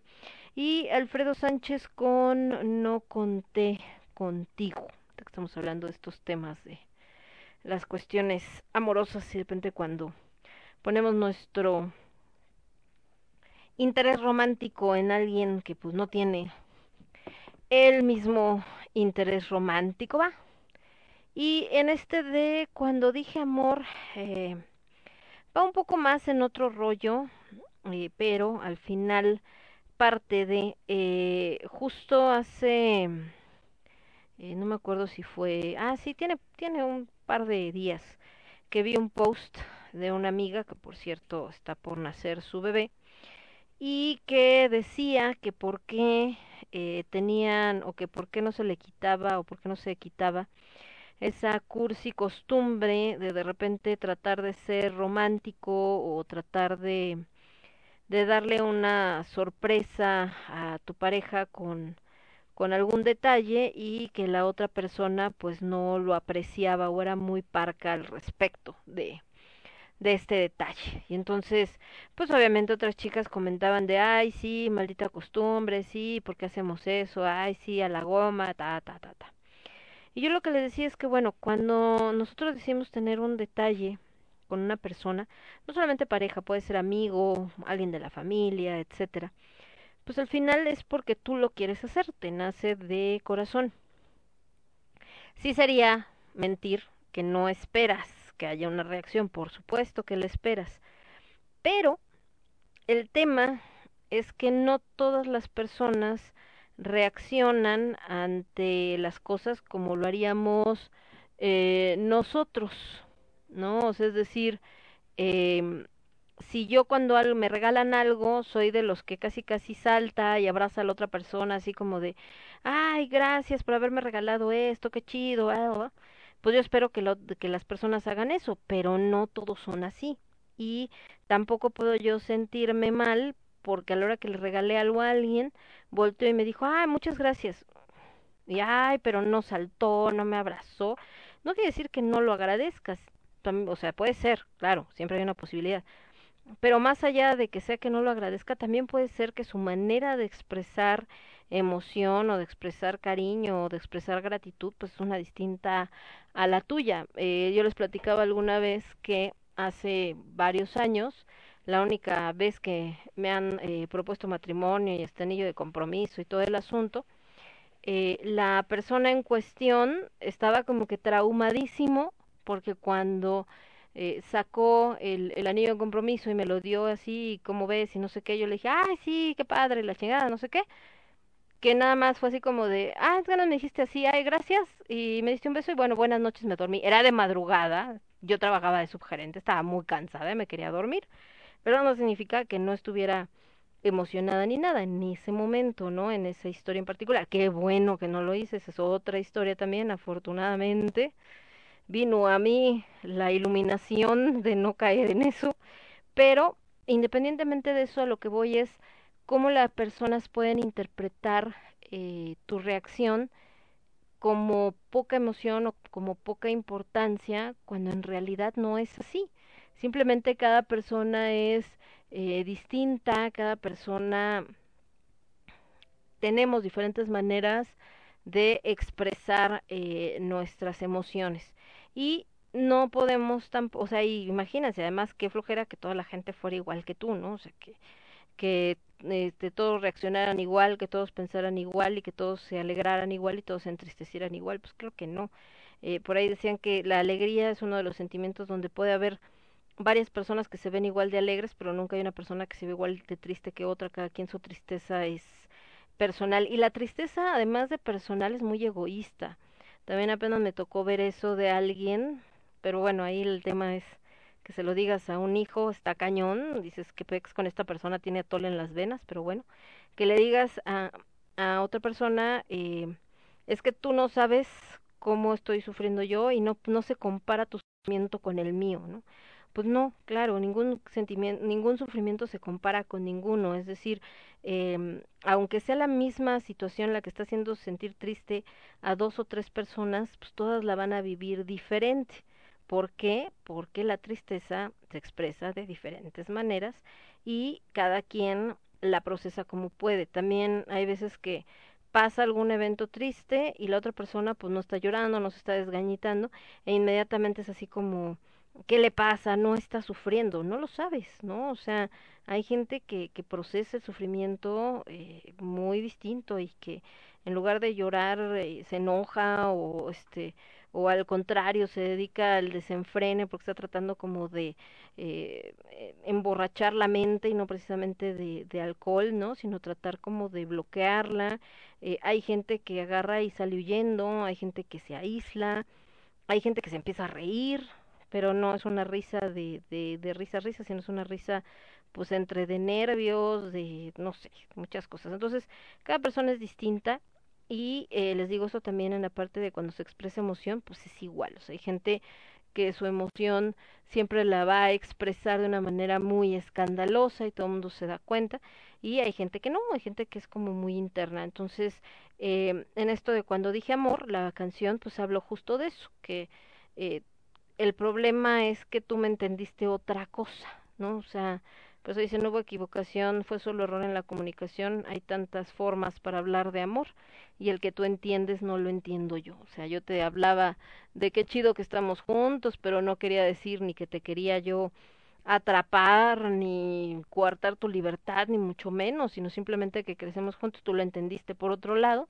y pues ni pex, ¿no? Entonces, Ahí el tema también ahorita es que la gente ya no sabe comunicarse porque ya no sabemos ni siquiera escuchar. Si no, pónganse a platicar con alguien en estos tiempos y te capta la mitad o a lo que le conviene, casi casi. O este, bueno, ni siquiera lo que le conviene, lo que en ese momento captó que no estaba viendo el celular, entonces también ahorita hay muchos, muchos problemas de comunicación interpersonal. Por acá, de este lado acá, dice, sí, es que me quedé que mm, me había quedado que Mercedes Sosa ya había fallecido. Te digo, puede ser por la edad, pero no se suicidó, te digo, y Violeta sí. La rola sería Veracruz de Agustín Lara, aprovechando el viaje. Claro que sí, ahorita la ponemos, mi querido Cas. Unas canciones más bonitas sobre Veracruz, el buen Agustín Lara, digo, ya platicaremos en el especial, pero eh, es de los eh, de los grandes compositores mexicanos, veracruzano, y pues tenía mucho amor por su tierra, uno de los maridos de nada más y nada menos que la señora María Félix, qué mujerón, el otro día estaban subiendo una foto de María Félix en no sé qué evento o que la habían rescatado de no sé dónde la foto, qué mujer más hermosa, qué bruto, y con una presencia que dices, hija de su maíz, con razón, hizo lo que hizo. Dice que hoy entró a las 3 de la tarde, se supone que salgo a las 11, ¿ok? Y aunque en auto hago 20 minutos de la oficina para mi casa, los Ubers me estuvieron cancelando todos los viajes. ¿Cómo crees, mi querido Lucar? Es que también cayó una lluvia por tu tierra. Ah, no, tu tierra todavía no está lloviendo, me estoy confundiendo. Bueno, pero cuando llueve en tu tierra se pone horrible, pero creo que ahora sí. Creo que no ha llovido, no sé. Porque también cuando llueve en Monterrey es muy difícil moverse porque todo está inundado y no hay por dónde pasar. Ya estoy tomando mi medicina para la agüitación, míralo, con su whisky con Canada Dry. Eh, fíjate que hay una crisis también en, en Uber porque hay pocos, pocos choferes, cada vez hay menos. Ahorita ya están de hecho mejorando sus condiciones de te doy tanta lana así, te doy tanta lana acá y todo porque pues sí, se han topado con que la gente ya no quiere, este, eh, ¿cómo se llama? Ya no quiere trabajar de Uber y entonces pues el servicio sí es solicitado, pero no hay con quién, entonces pues bueno. Ah, sí, este también. Resulta ser que en Tampico, este, en Tampico, un cocodrilo mató a una mujer que estaba lavando ropa en una laguna. Entonces, eh, estaban todos denunciando porque quieren matar al cocodrilo y decían pues que el cocodrilo qué, que él finalmente estaba en su hábitat, que la gente sabe que no se debe de acercar a esa a esa laguna y que esta mujer le valió gorro y se acercó ahí a lavar sus tenis y pues valió queso, ¿no? Y entonces que que pues también tiene que ver mucho con la pues con la, ¿cómo se llama? Con, con la irresponsabilidad de esta persona por haberse acercado a un lugar que sabía que no tenía que estar, etcétera.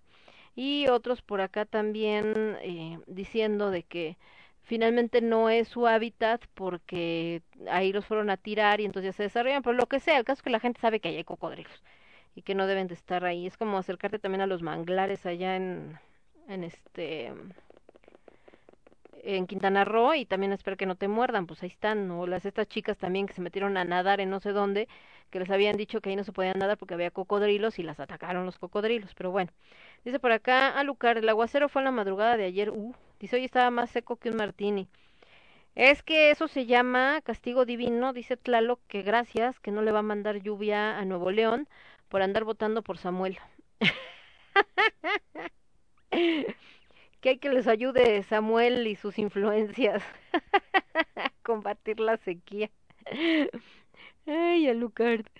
No, bueno, el caso es, les decía que que en esto que estábamos hablando, perdón, este, estábamos hablando de otra cosa y mutamos acá a los cocodrilos. Es que ahorita me acordé porque estaba revisando si nos habían hecho algún comentario y me encontré la nota esta de, del cocodrilo que sí estuvo bastante denso por esto de que mató a esta mujer, pero bueno, y sobre todo por todos estos grupos que están pidiendo la liberación del, del cocodrilo, ¿no? Entonces, ay, no sé.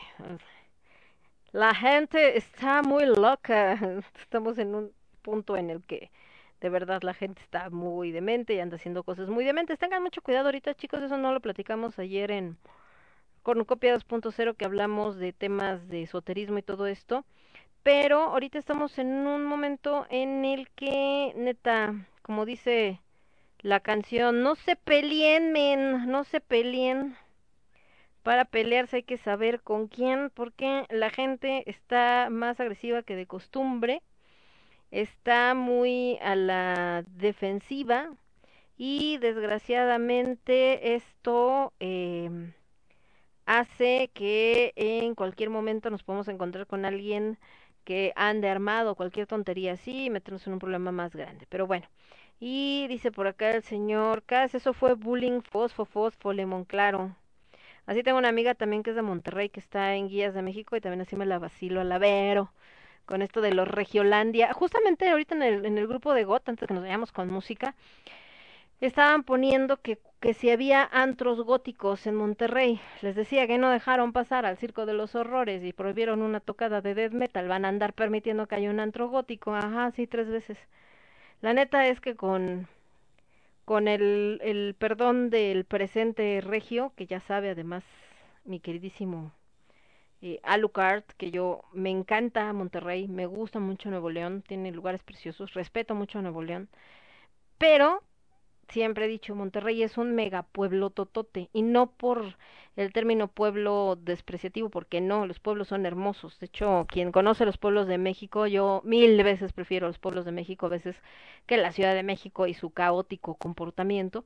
Pero a lo que voy con que Monterrey es un pueblote es que tiene estos comportamientos prejuiciosos y muchas veces supersticiosos y tradicionales pero arcaicos de los pueblos en el caso de, Nuevo León. Entonces eh, a veces parece como cuento de Ibargüengoitia, Nuevo León, como si fuera Guanajuato en sus mejores épocas, con esto de andar ocultando las apariencias y este, ya sí somos bien chidos y bien modernos, pero al mismo tiempo les digo ondas como este de que prohibieron lo del circo de los horrores porque Santo Santo y el Santo Niño de Atocha y este atenta contra los valores familiares y permiten pues monos, no nada más el Samuel, pues ya desde antes, ¿no? Se habían permitido que fuera gobernador el, Bronco, pues entonces eh, sí, en ese sentido Nuevo León es como bastante bastante extraño a veces en, en algunas cosas tiene mucha y digo no todo Nuevo León porque no toda la gente es igual pero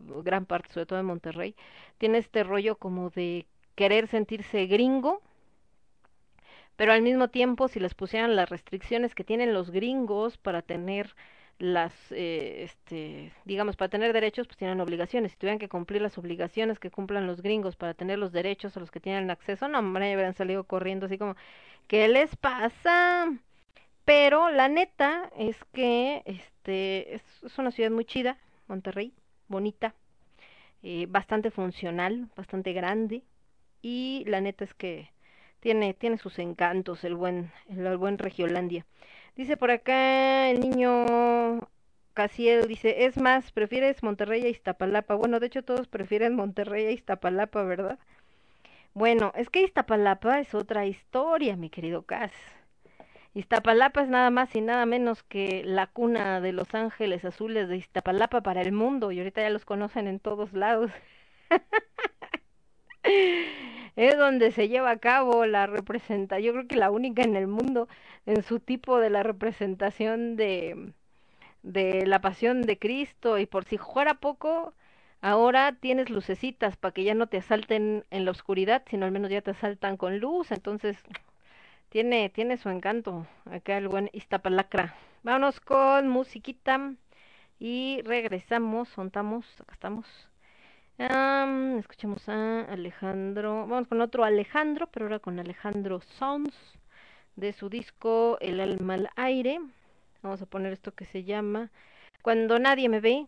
De Alejandro Sanz también es de los que todo el mundo, ay, es que Alejandro, y es así como pop, ¿no? Y Alejandro tiene canciones muy buenas, bastante profundas, nada más que a veces no le dan la oportunidad de escucharlo porque tiene cosas muy interesantes. Después nos vamos con Salvador y los Eones, esta canción que me encanta, que se llama La Copa Rota. Y regresamos. Yo soy Lemón, esto es Lágrimas de Tequila. Y lo escuchas únicamente, es que está diciendo casi lo está escuchando lo que dije de Iztapalapa. Hay un delay en la transmisión y dice, chia, chia. Vámonos con musiquita. Y regresamos. Yo soy Lemón, Lágrimas de Tequila, únicamente a través de Radio Estridente. Vuelvo. Transmitiendo para todo el universo. Transmitiendo para todo el universo. Radio Estridente.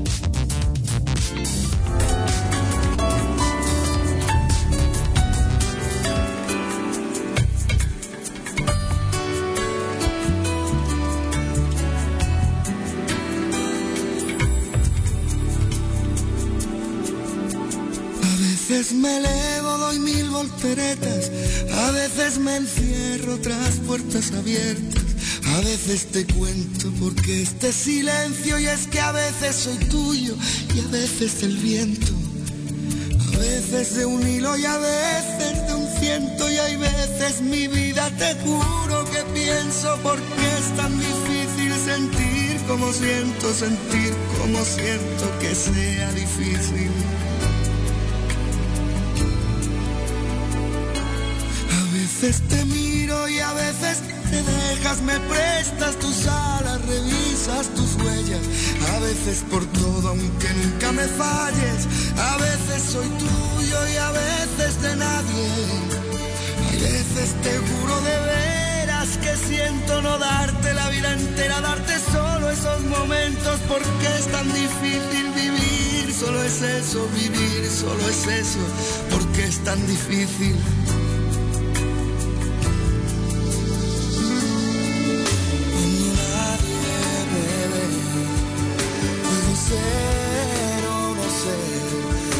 Cuando nadie me ve, pongo el mundo al revés. Cuando nadie me ve, no me limita la piel. Cuando nadie me ve, puedo ser o no ser. Cuando nadie me ve. A veces me elevo, doy mil volteretas. A veces me encierro tras puertas abiertas. A veces te cuento porque este silencio es que a veces soy tuyo y a veces del viento.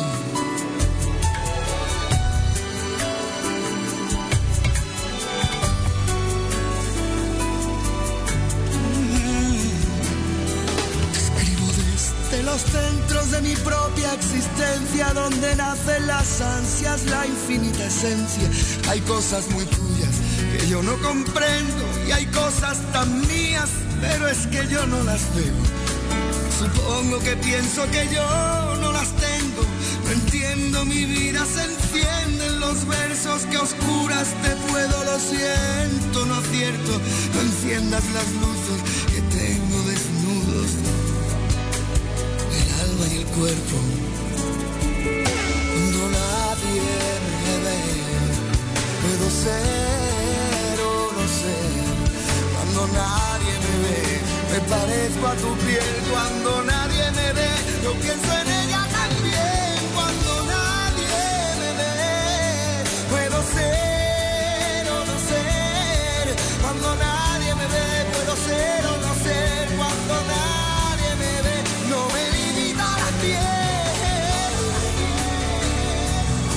Cuando nadie me ve. Somos ruido. Somos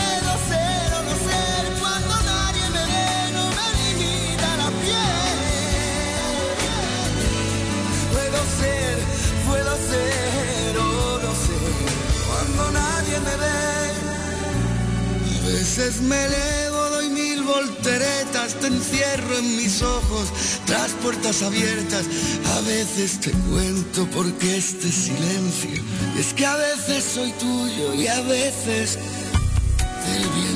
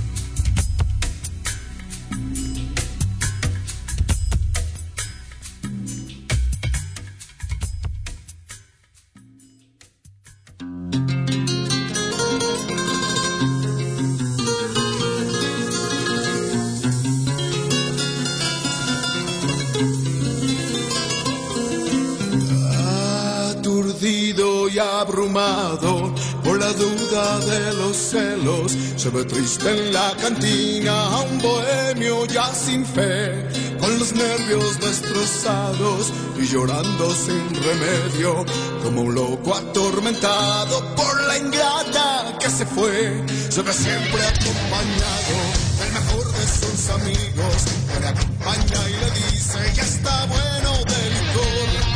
Nada remedias con llanto, nada remedias con vino, al contrario la recuerda mucho más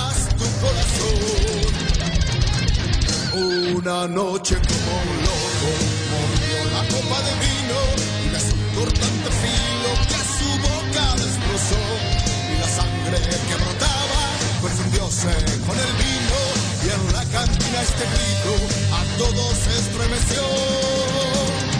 Oso, sírvame la copa rota, sírvame que me destroza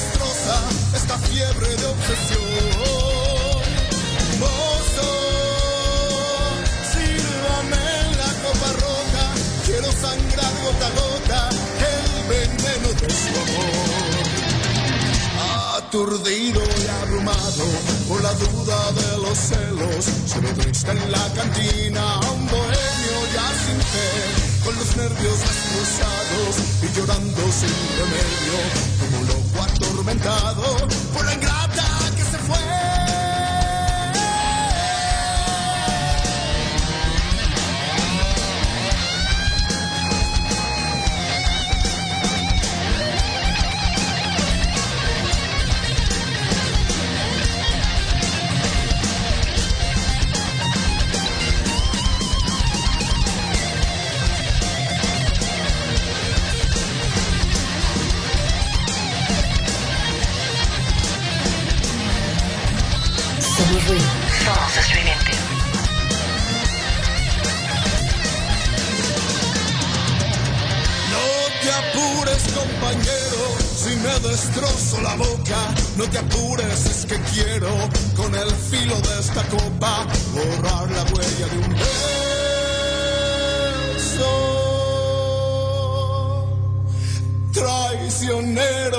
me dio.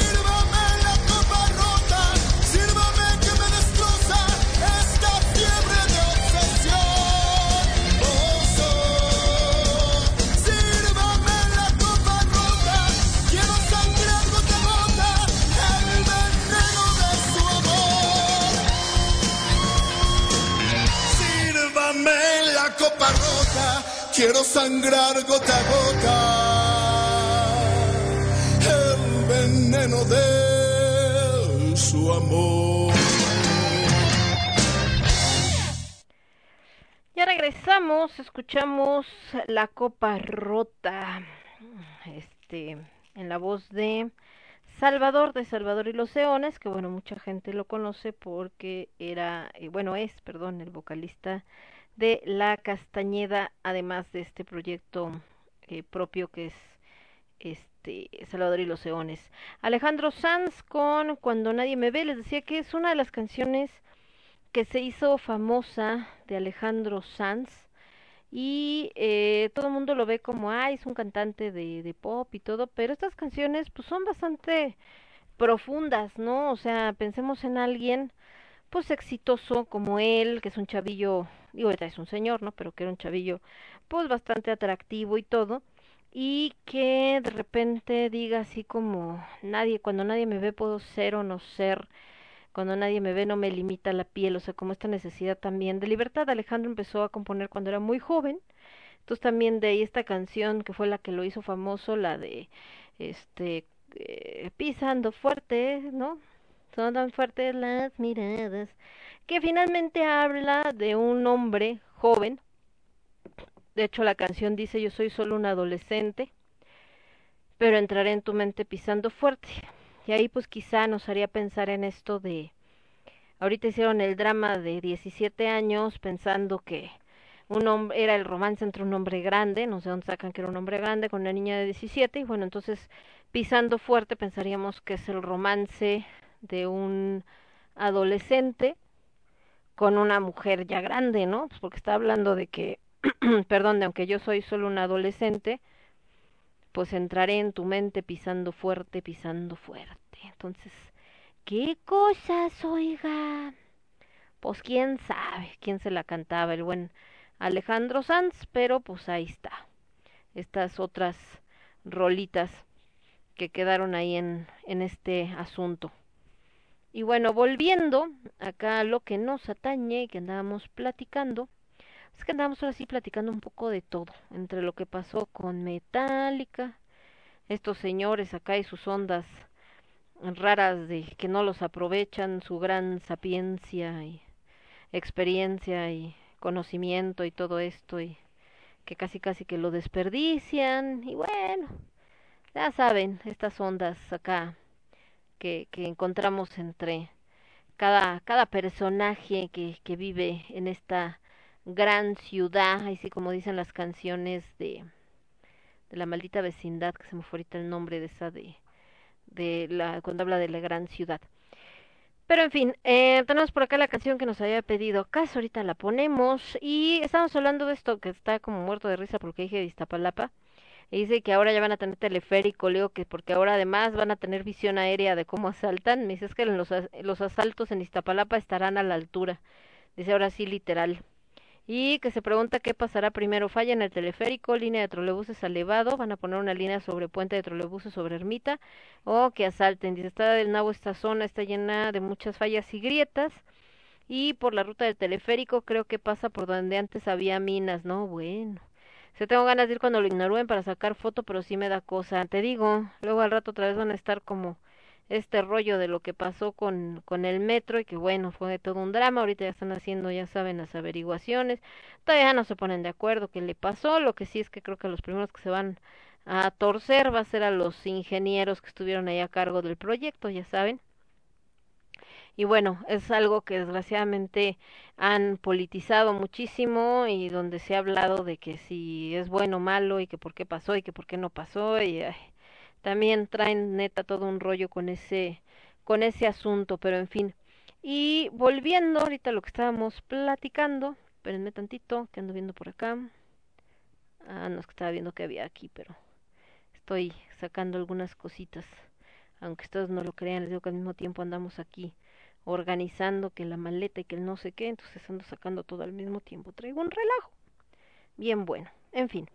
Entonces, eh, volviendo a esto que hacemos de, de los amores, sobre todo cuando es alguien que pues como que no tiene gran interés romántico en ti, eh, también son parte de la enseñanza. El tema es que en una educación tradicional como la que todavía eh, prevalece en México, esta idea del sacrificio y de la culpa están muy metidas en el pensamiento colectivo.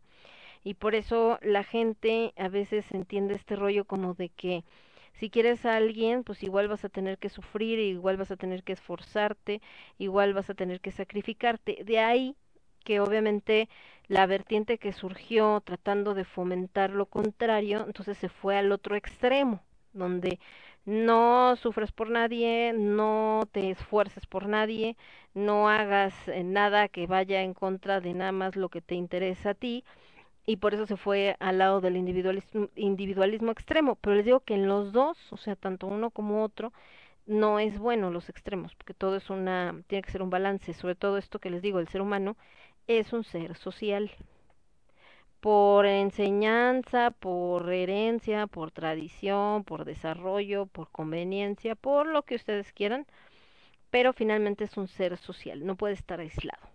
Y de hecho cuando se han hecho experimentos, hay unas películas buenísimas respecto a ese tema, de cuando el ser humano está aislado, se vuelve loco. Entonces, empezando por el, el resplandor.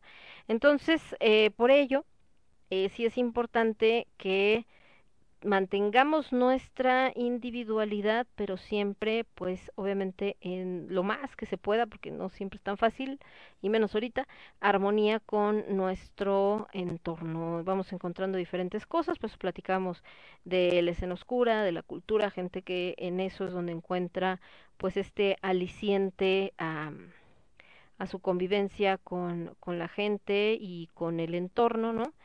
Eh, por ejemplo, el buen Cas eh, le encanta ir a estos paseos dominicales que se hacen por la Ciudad de México. Ahorita estuvieron detenidos por el tema de la pandemia, pero pues eso es algo que le trae felicidad y que le trae calma y que llena cierta parte de su vida.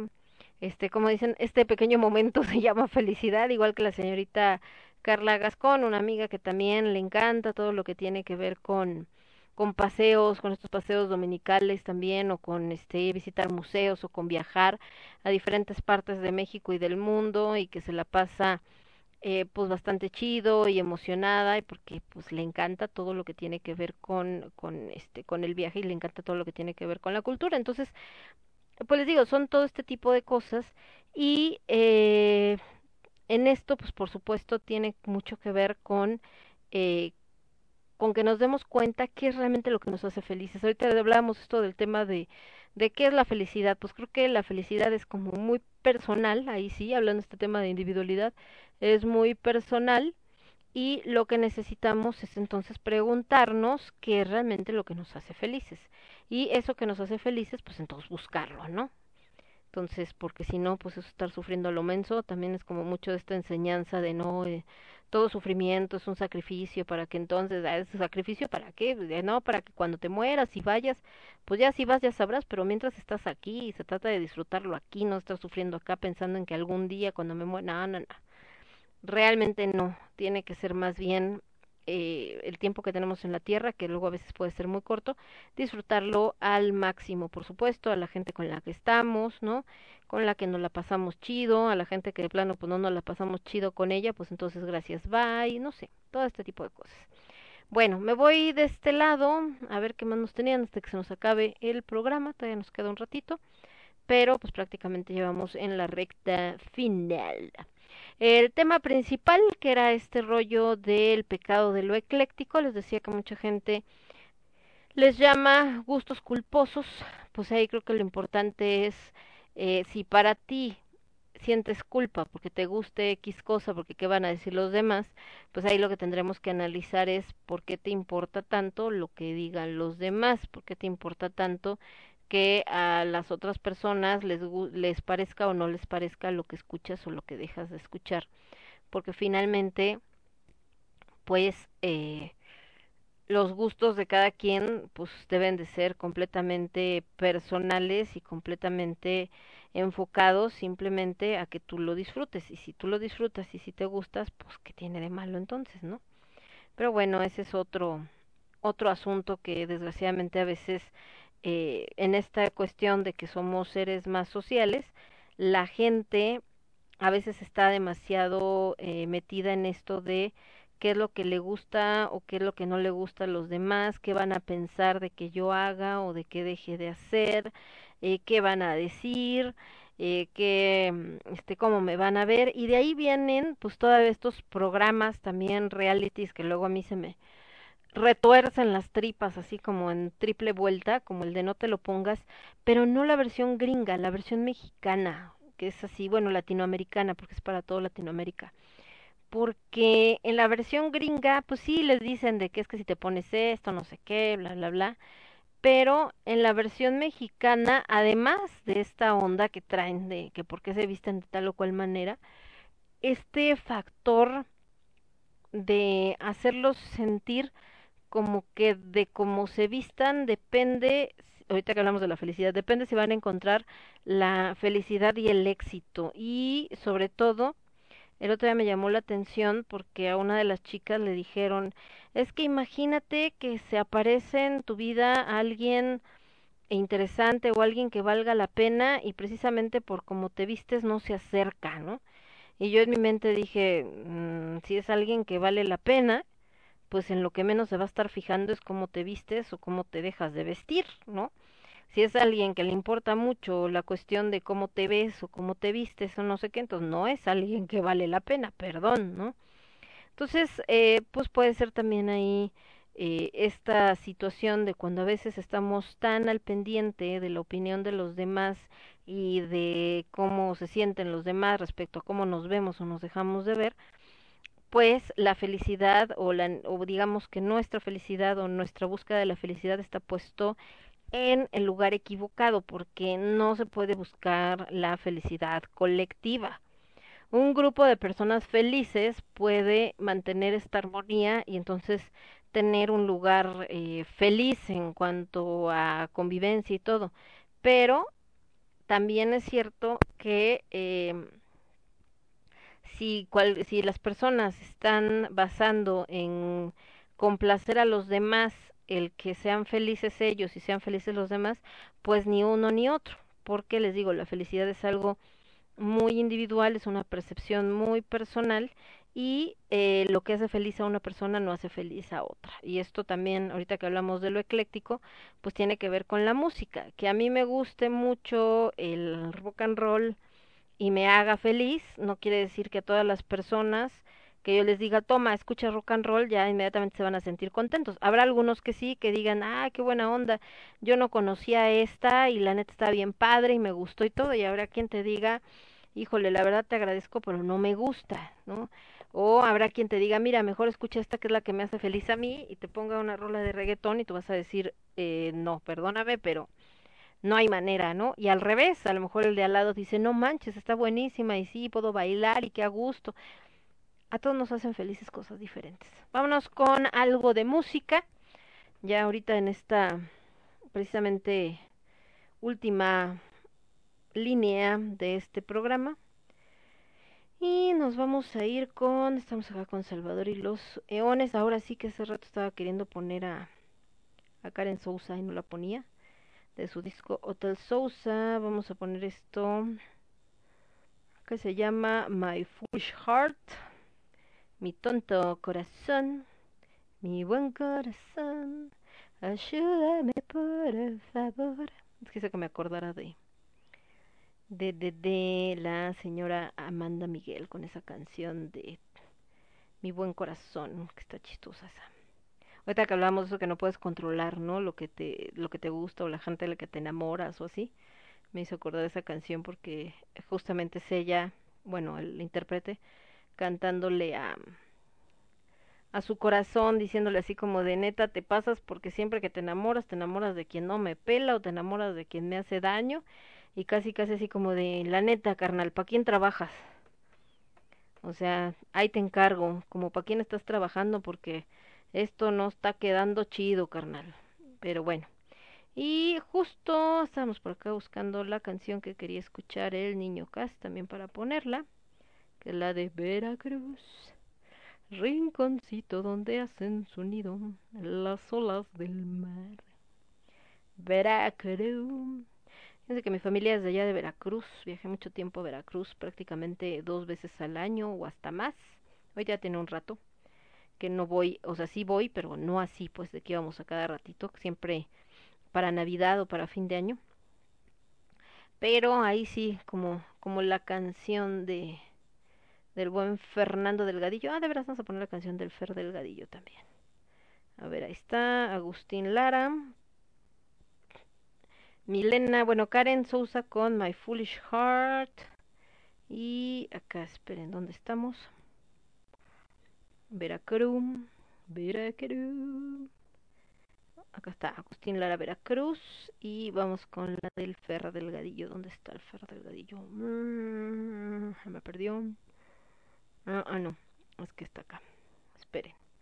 Hay una canción que se llama Si se va por autobús y justo en esa rola Fernando me, me, llamó mucho la atención se la compone o bueno también la dedica a Veracruz entonces me llamó la la atención porque eh, por lo que entiendo tiene familia en Veracruz porque dice la tierra de mis parientes y yo me quedé así como de ay mira qué chistoso carnal ¿quién dijera? Yo también tengo familia en Veracruz y entonces dice él así como de, eh, ¿por qué no he nacido ahí? ¿Por qué será que la vida siempre me alejó de ti? Dije, ah, compartimos ese dolor, carnal. Bueno, no así. Mejor, primero vámonos con Agustín Lara, Veracruz, después Fernando Delgadillo si se va por autobús y cerramos con la de Sousa, pero primero nos vamos con esta, regreso, me despido, pongo la rola y ya terminamos, ¿va? Yo soy Lemón, esto es Lágrimas de Tequila lo escuchas únicamente a través de Radio Estridente. Vuelvo. Somos ruido. Somos estridente. Somos estridente.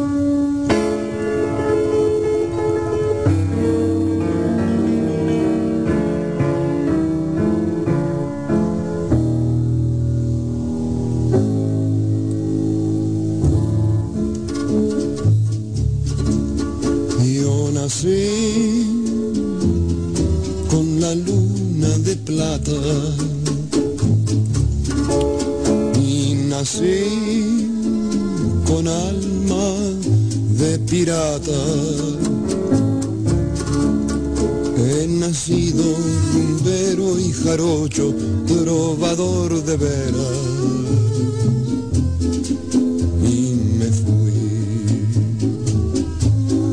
Lejos de Veracruz,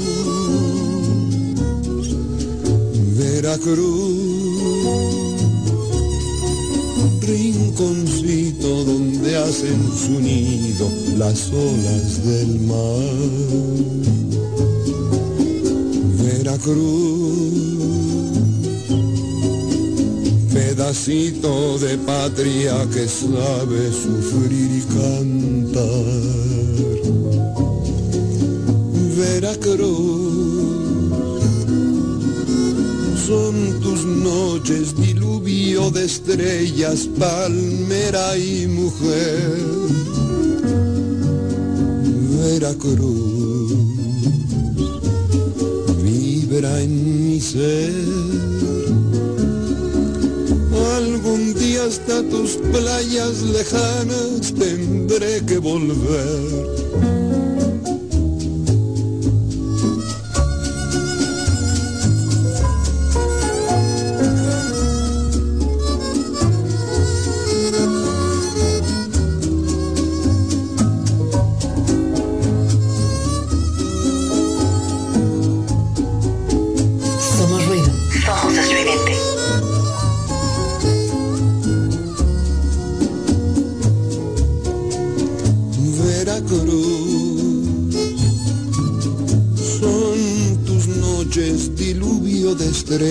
Estrellas,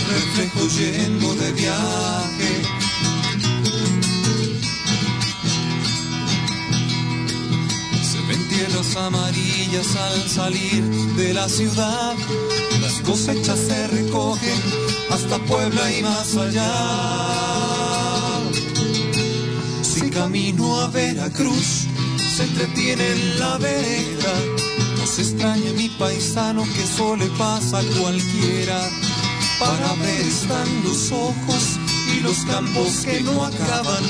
Que uno pasa a veces años mirando las mismas caras, mirando las mismas caras.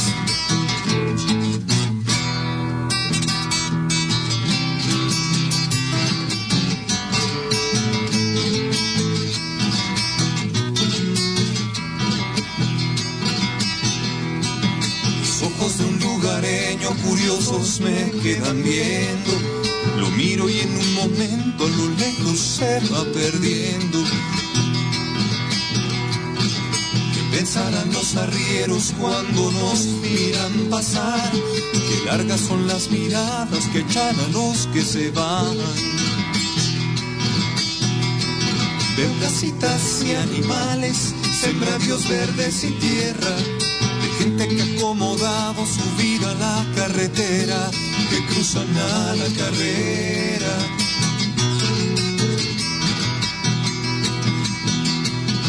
El trato entre pasajeros llega a ser raro y sin más, gente que después del viaje no vuelve usted a ver jamás.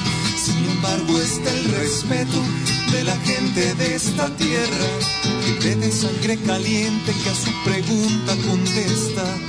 Yo mi amigo voy de viaje, voy camino a Veracruz, allá donde verde el mar cuando lo enciende la luz. Veracruz, tierra jarocha, la tierra de mis parientes, donde el sol sale del mar y el norte es un viento agreste. Veracruz, tierra querida, porque no he nacido ahí. ¿Por qué será que la vida siempre me alejó de ti? Siempre me alejó de ti.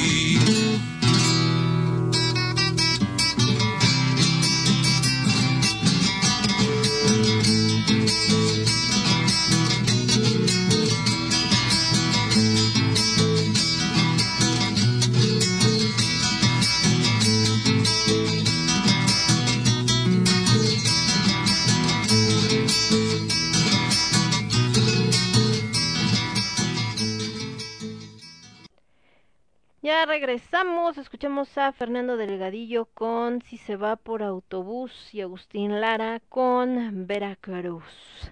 Entonces justamente decíamos esta tierra que siempre ha generado pues mucha fascinación, el buen Veracruz.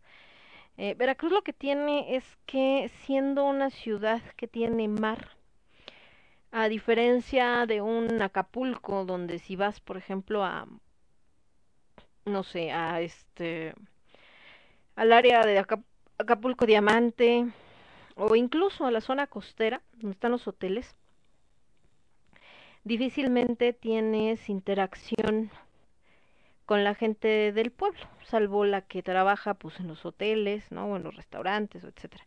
A menos que vayas directamente al pueblo a ver qué onda, etcétera, etcétera. Pero les digo, no es como muy común. En el caso de de otros lugares igual, ¿no? Este, no sé, Vallarta incluso, que también está pues un poco dentro de la ciudad, pero es como muy cosmopolita, muy agringado, porque de hecho vive mucho gringo en esa zona. Eh, este Huatulco, que también está así como muy aparte, y más si es la zona hotelera, o entonces la Ribera Maya, bueno, no se diga, ¿no? etcétera. Y Veracruz, no, Veracruz es como está la ciudad y ahí está el mar. Entonces, eh, aunque no así vayas al acuario, convives con los veracruzanos. Vas a la playa y están los veracruzanos.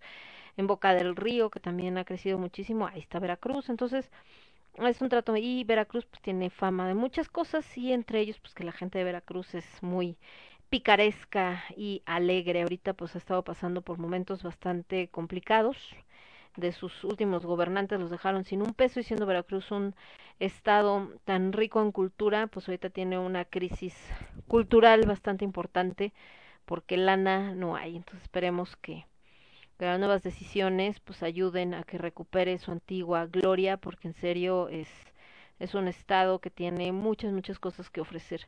Y bueno, chicos, yo me voy a despedir por el día de hoy. Les mando un beso, un abrazo. Nos vemos el viernes con Con H de Alimentos, directamente desde la tierra veracruzana, así que seguramente les recomendaré algún restaurante de por allá.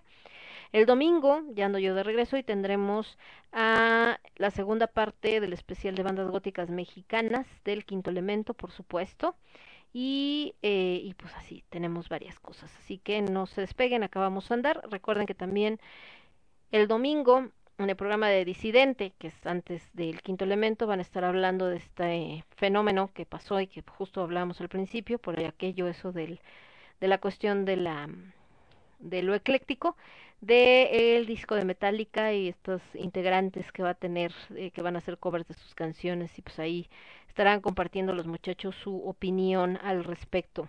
Cuídense mucho, que es- les estén muy bien y pues nos estamos viendo por acá. Yo soy Lemon, esto fue Lágrimas de Tequila, lo escuchaste únicamente a través de Radio Estridente y cerramos ahora sí con Karen Sousa y esto que se llama My Foolish Heart. Cuídense, buenas noches, buenas madrugadas, que tengan un excelente resto de semana, nos vemos, bye bye. Somos ruido. Somos estridente. Somos estridente.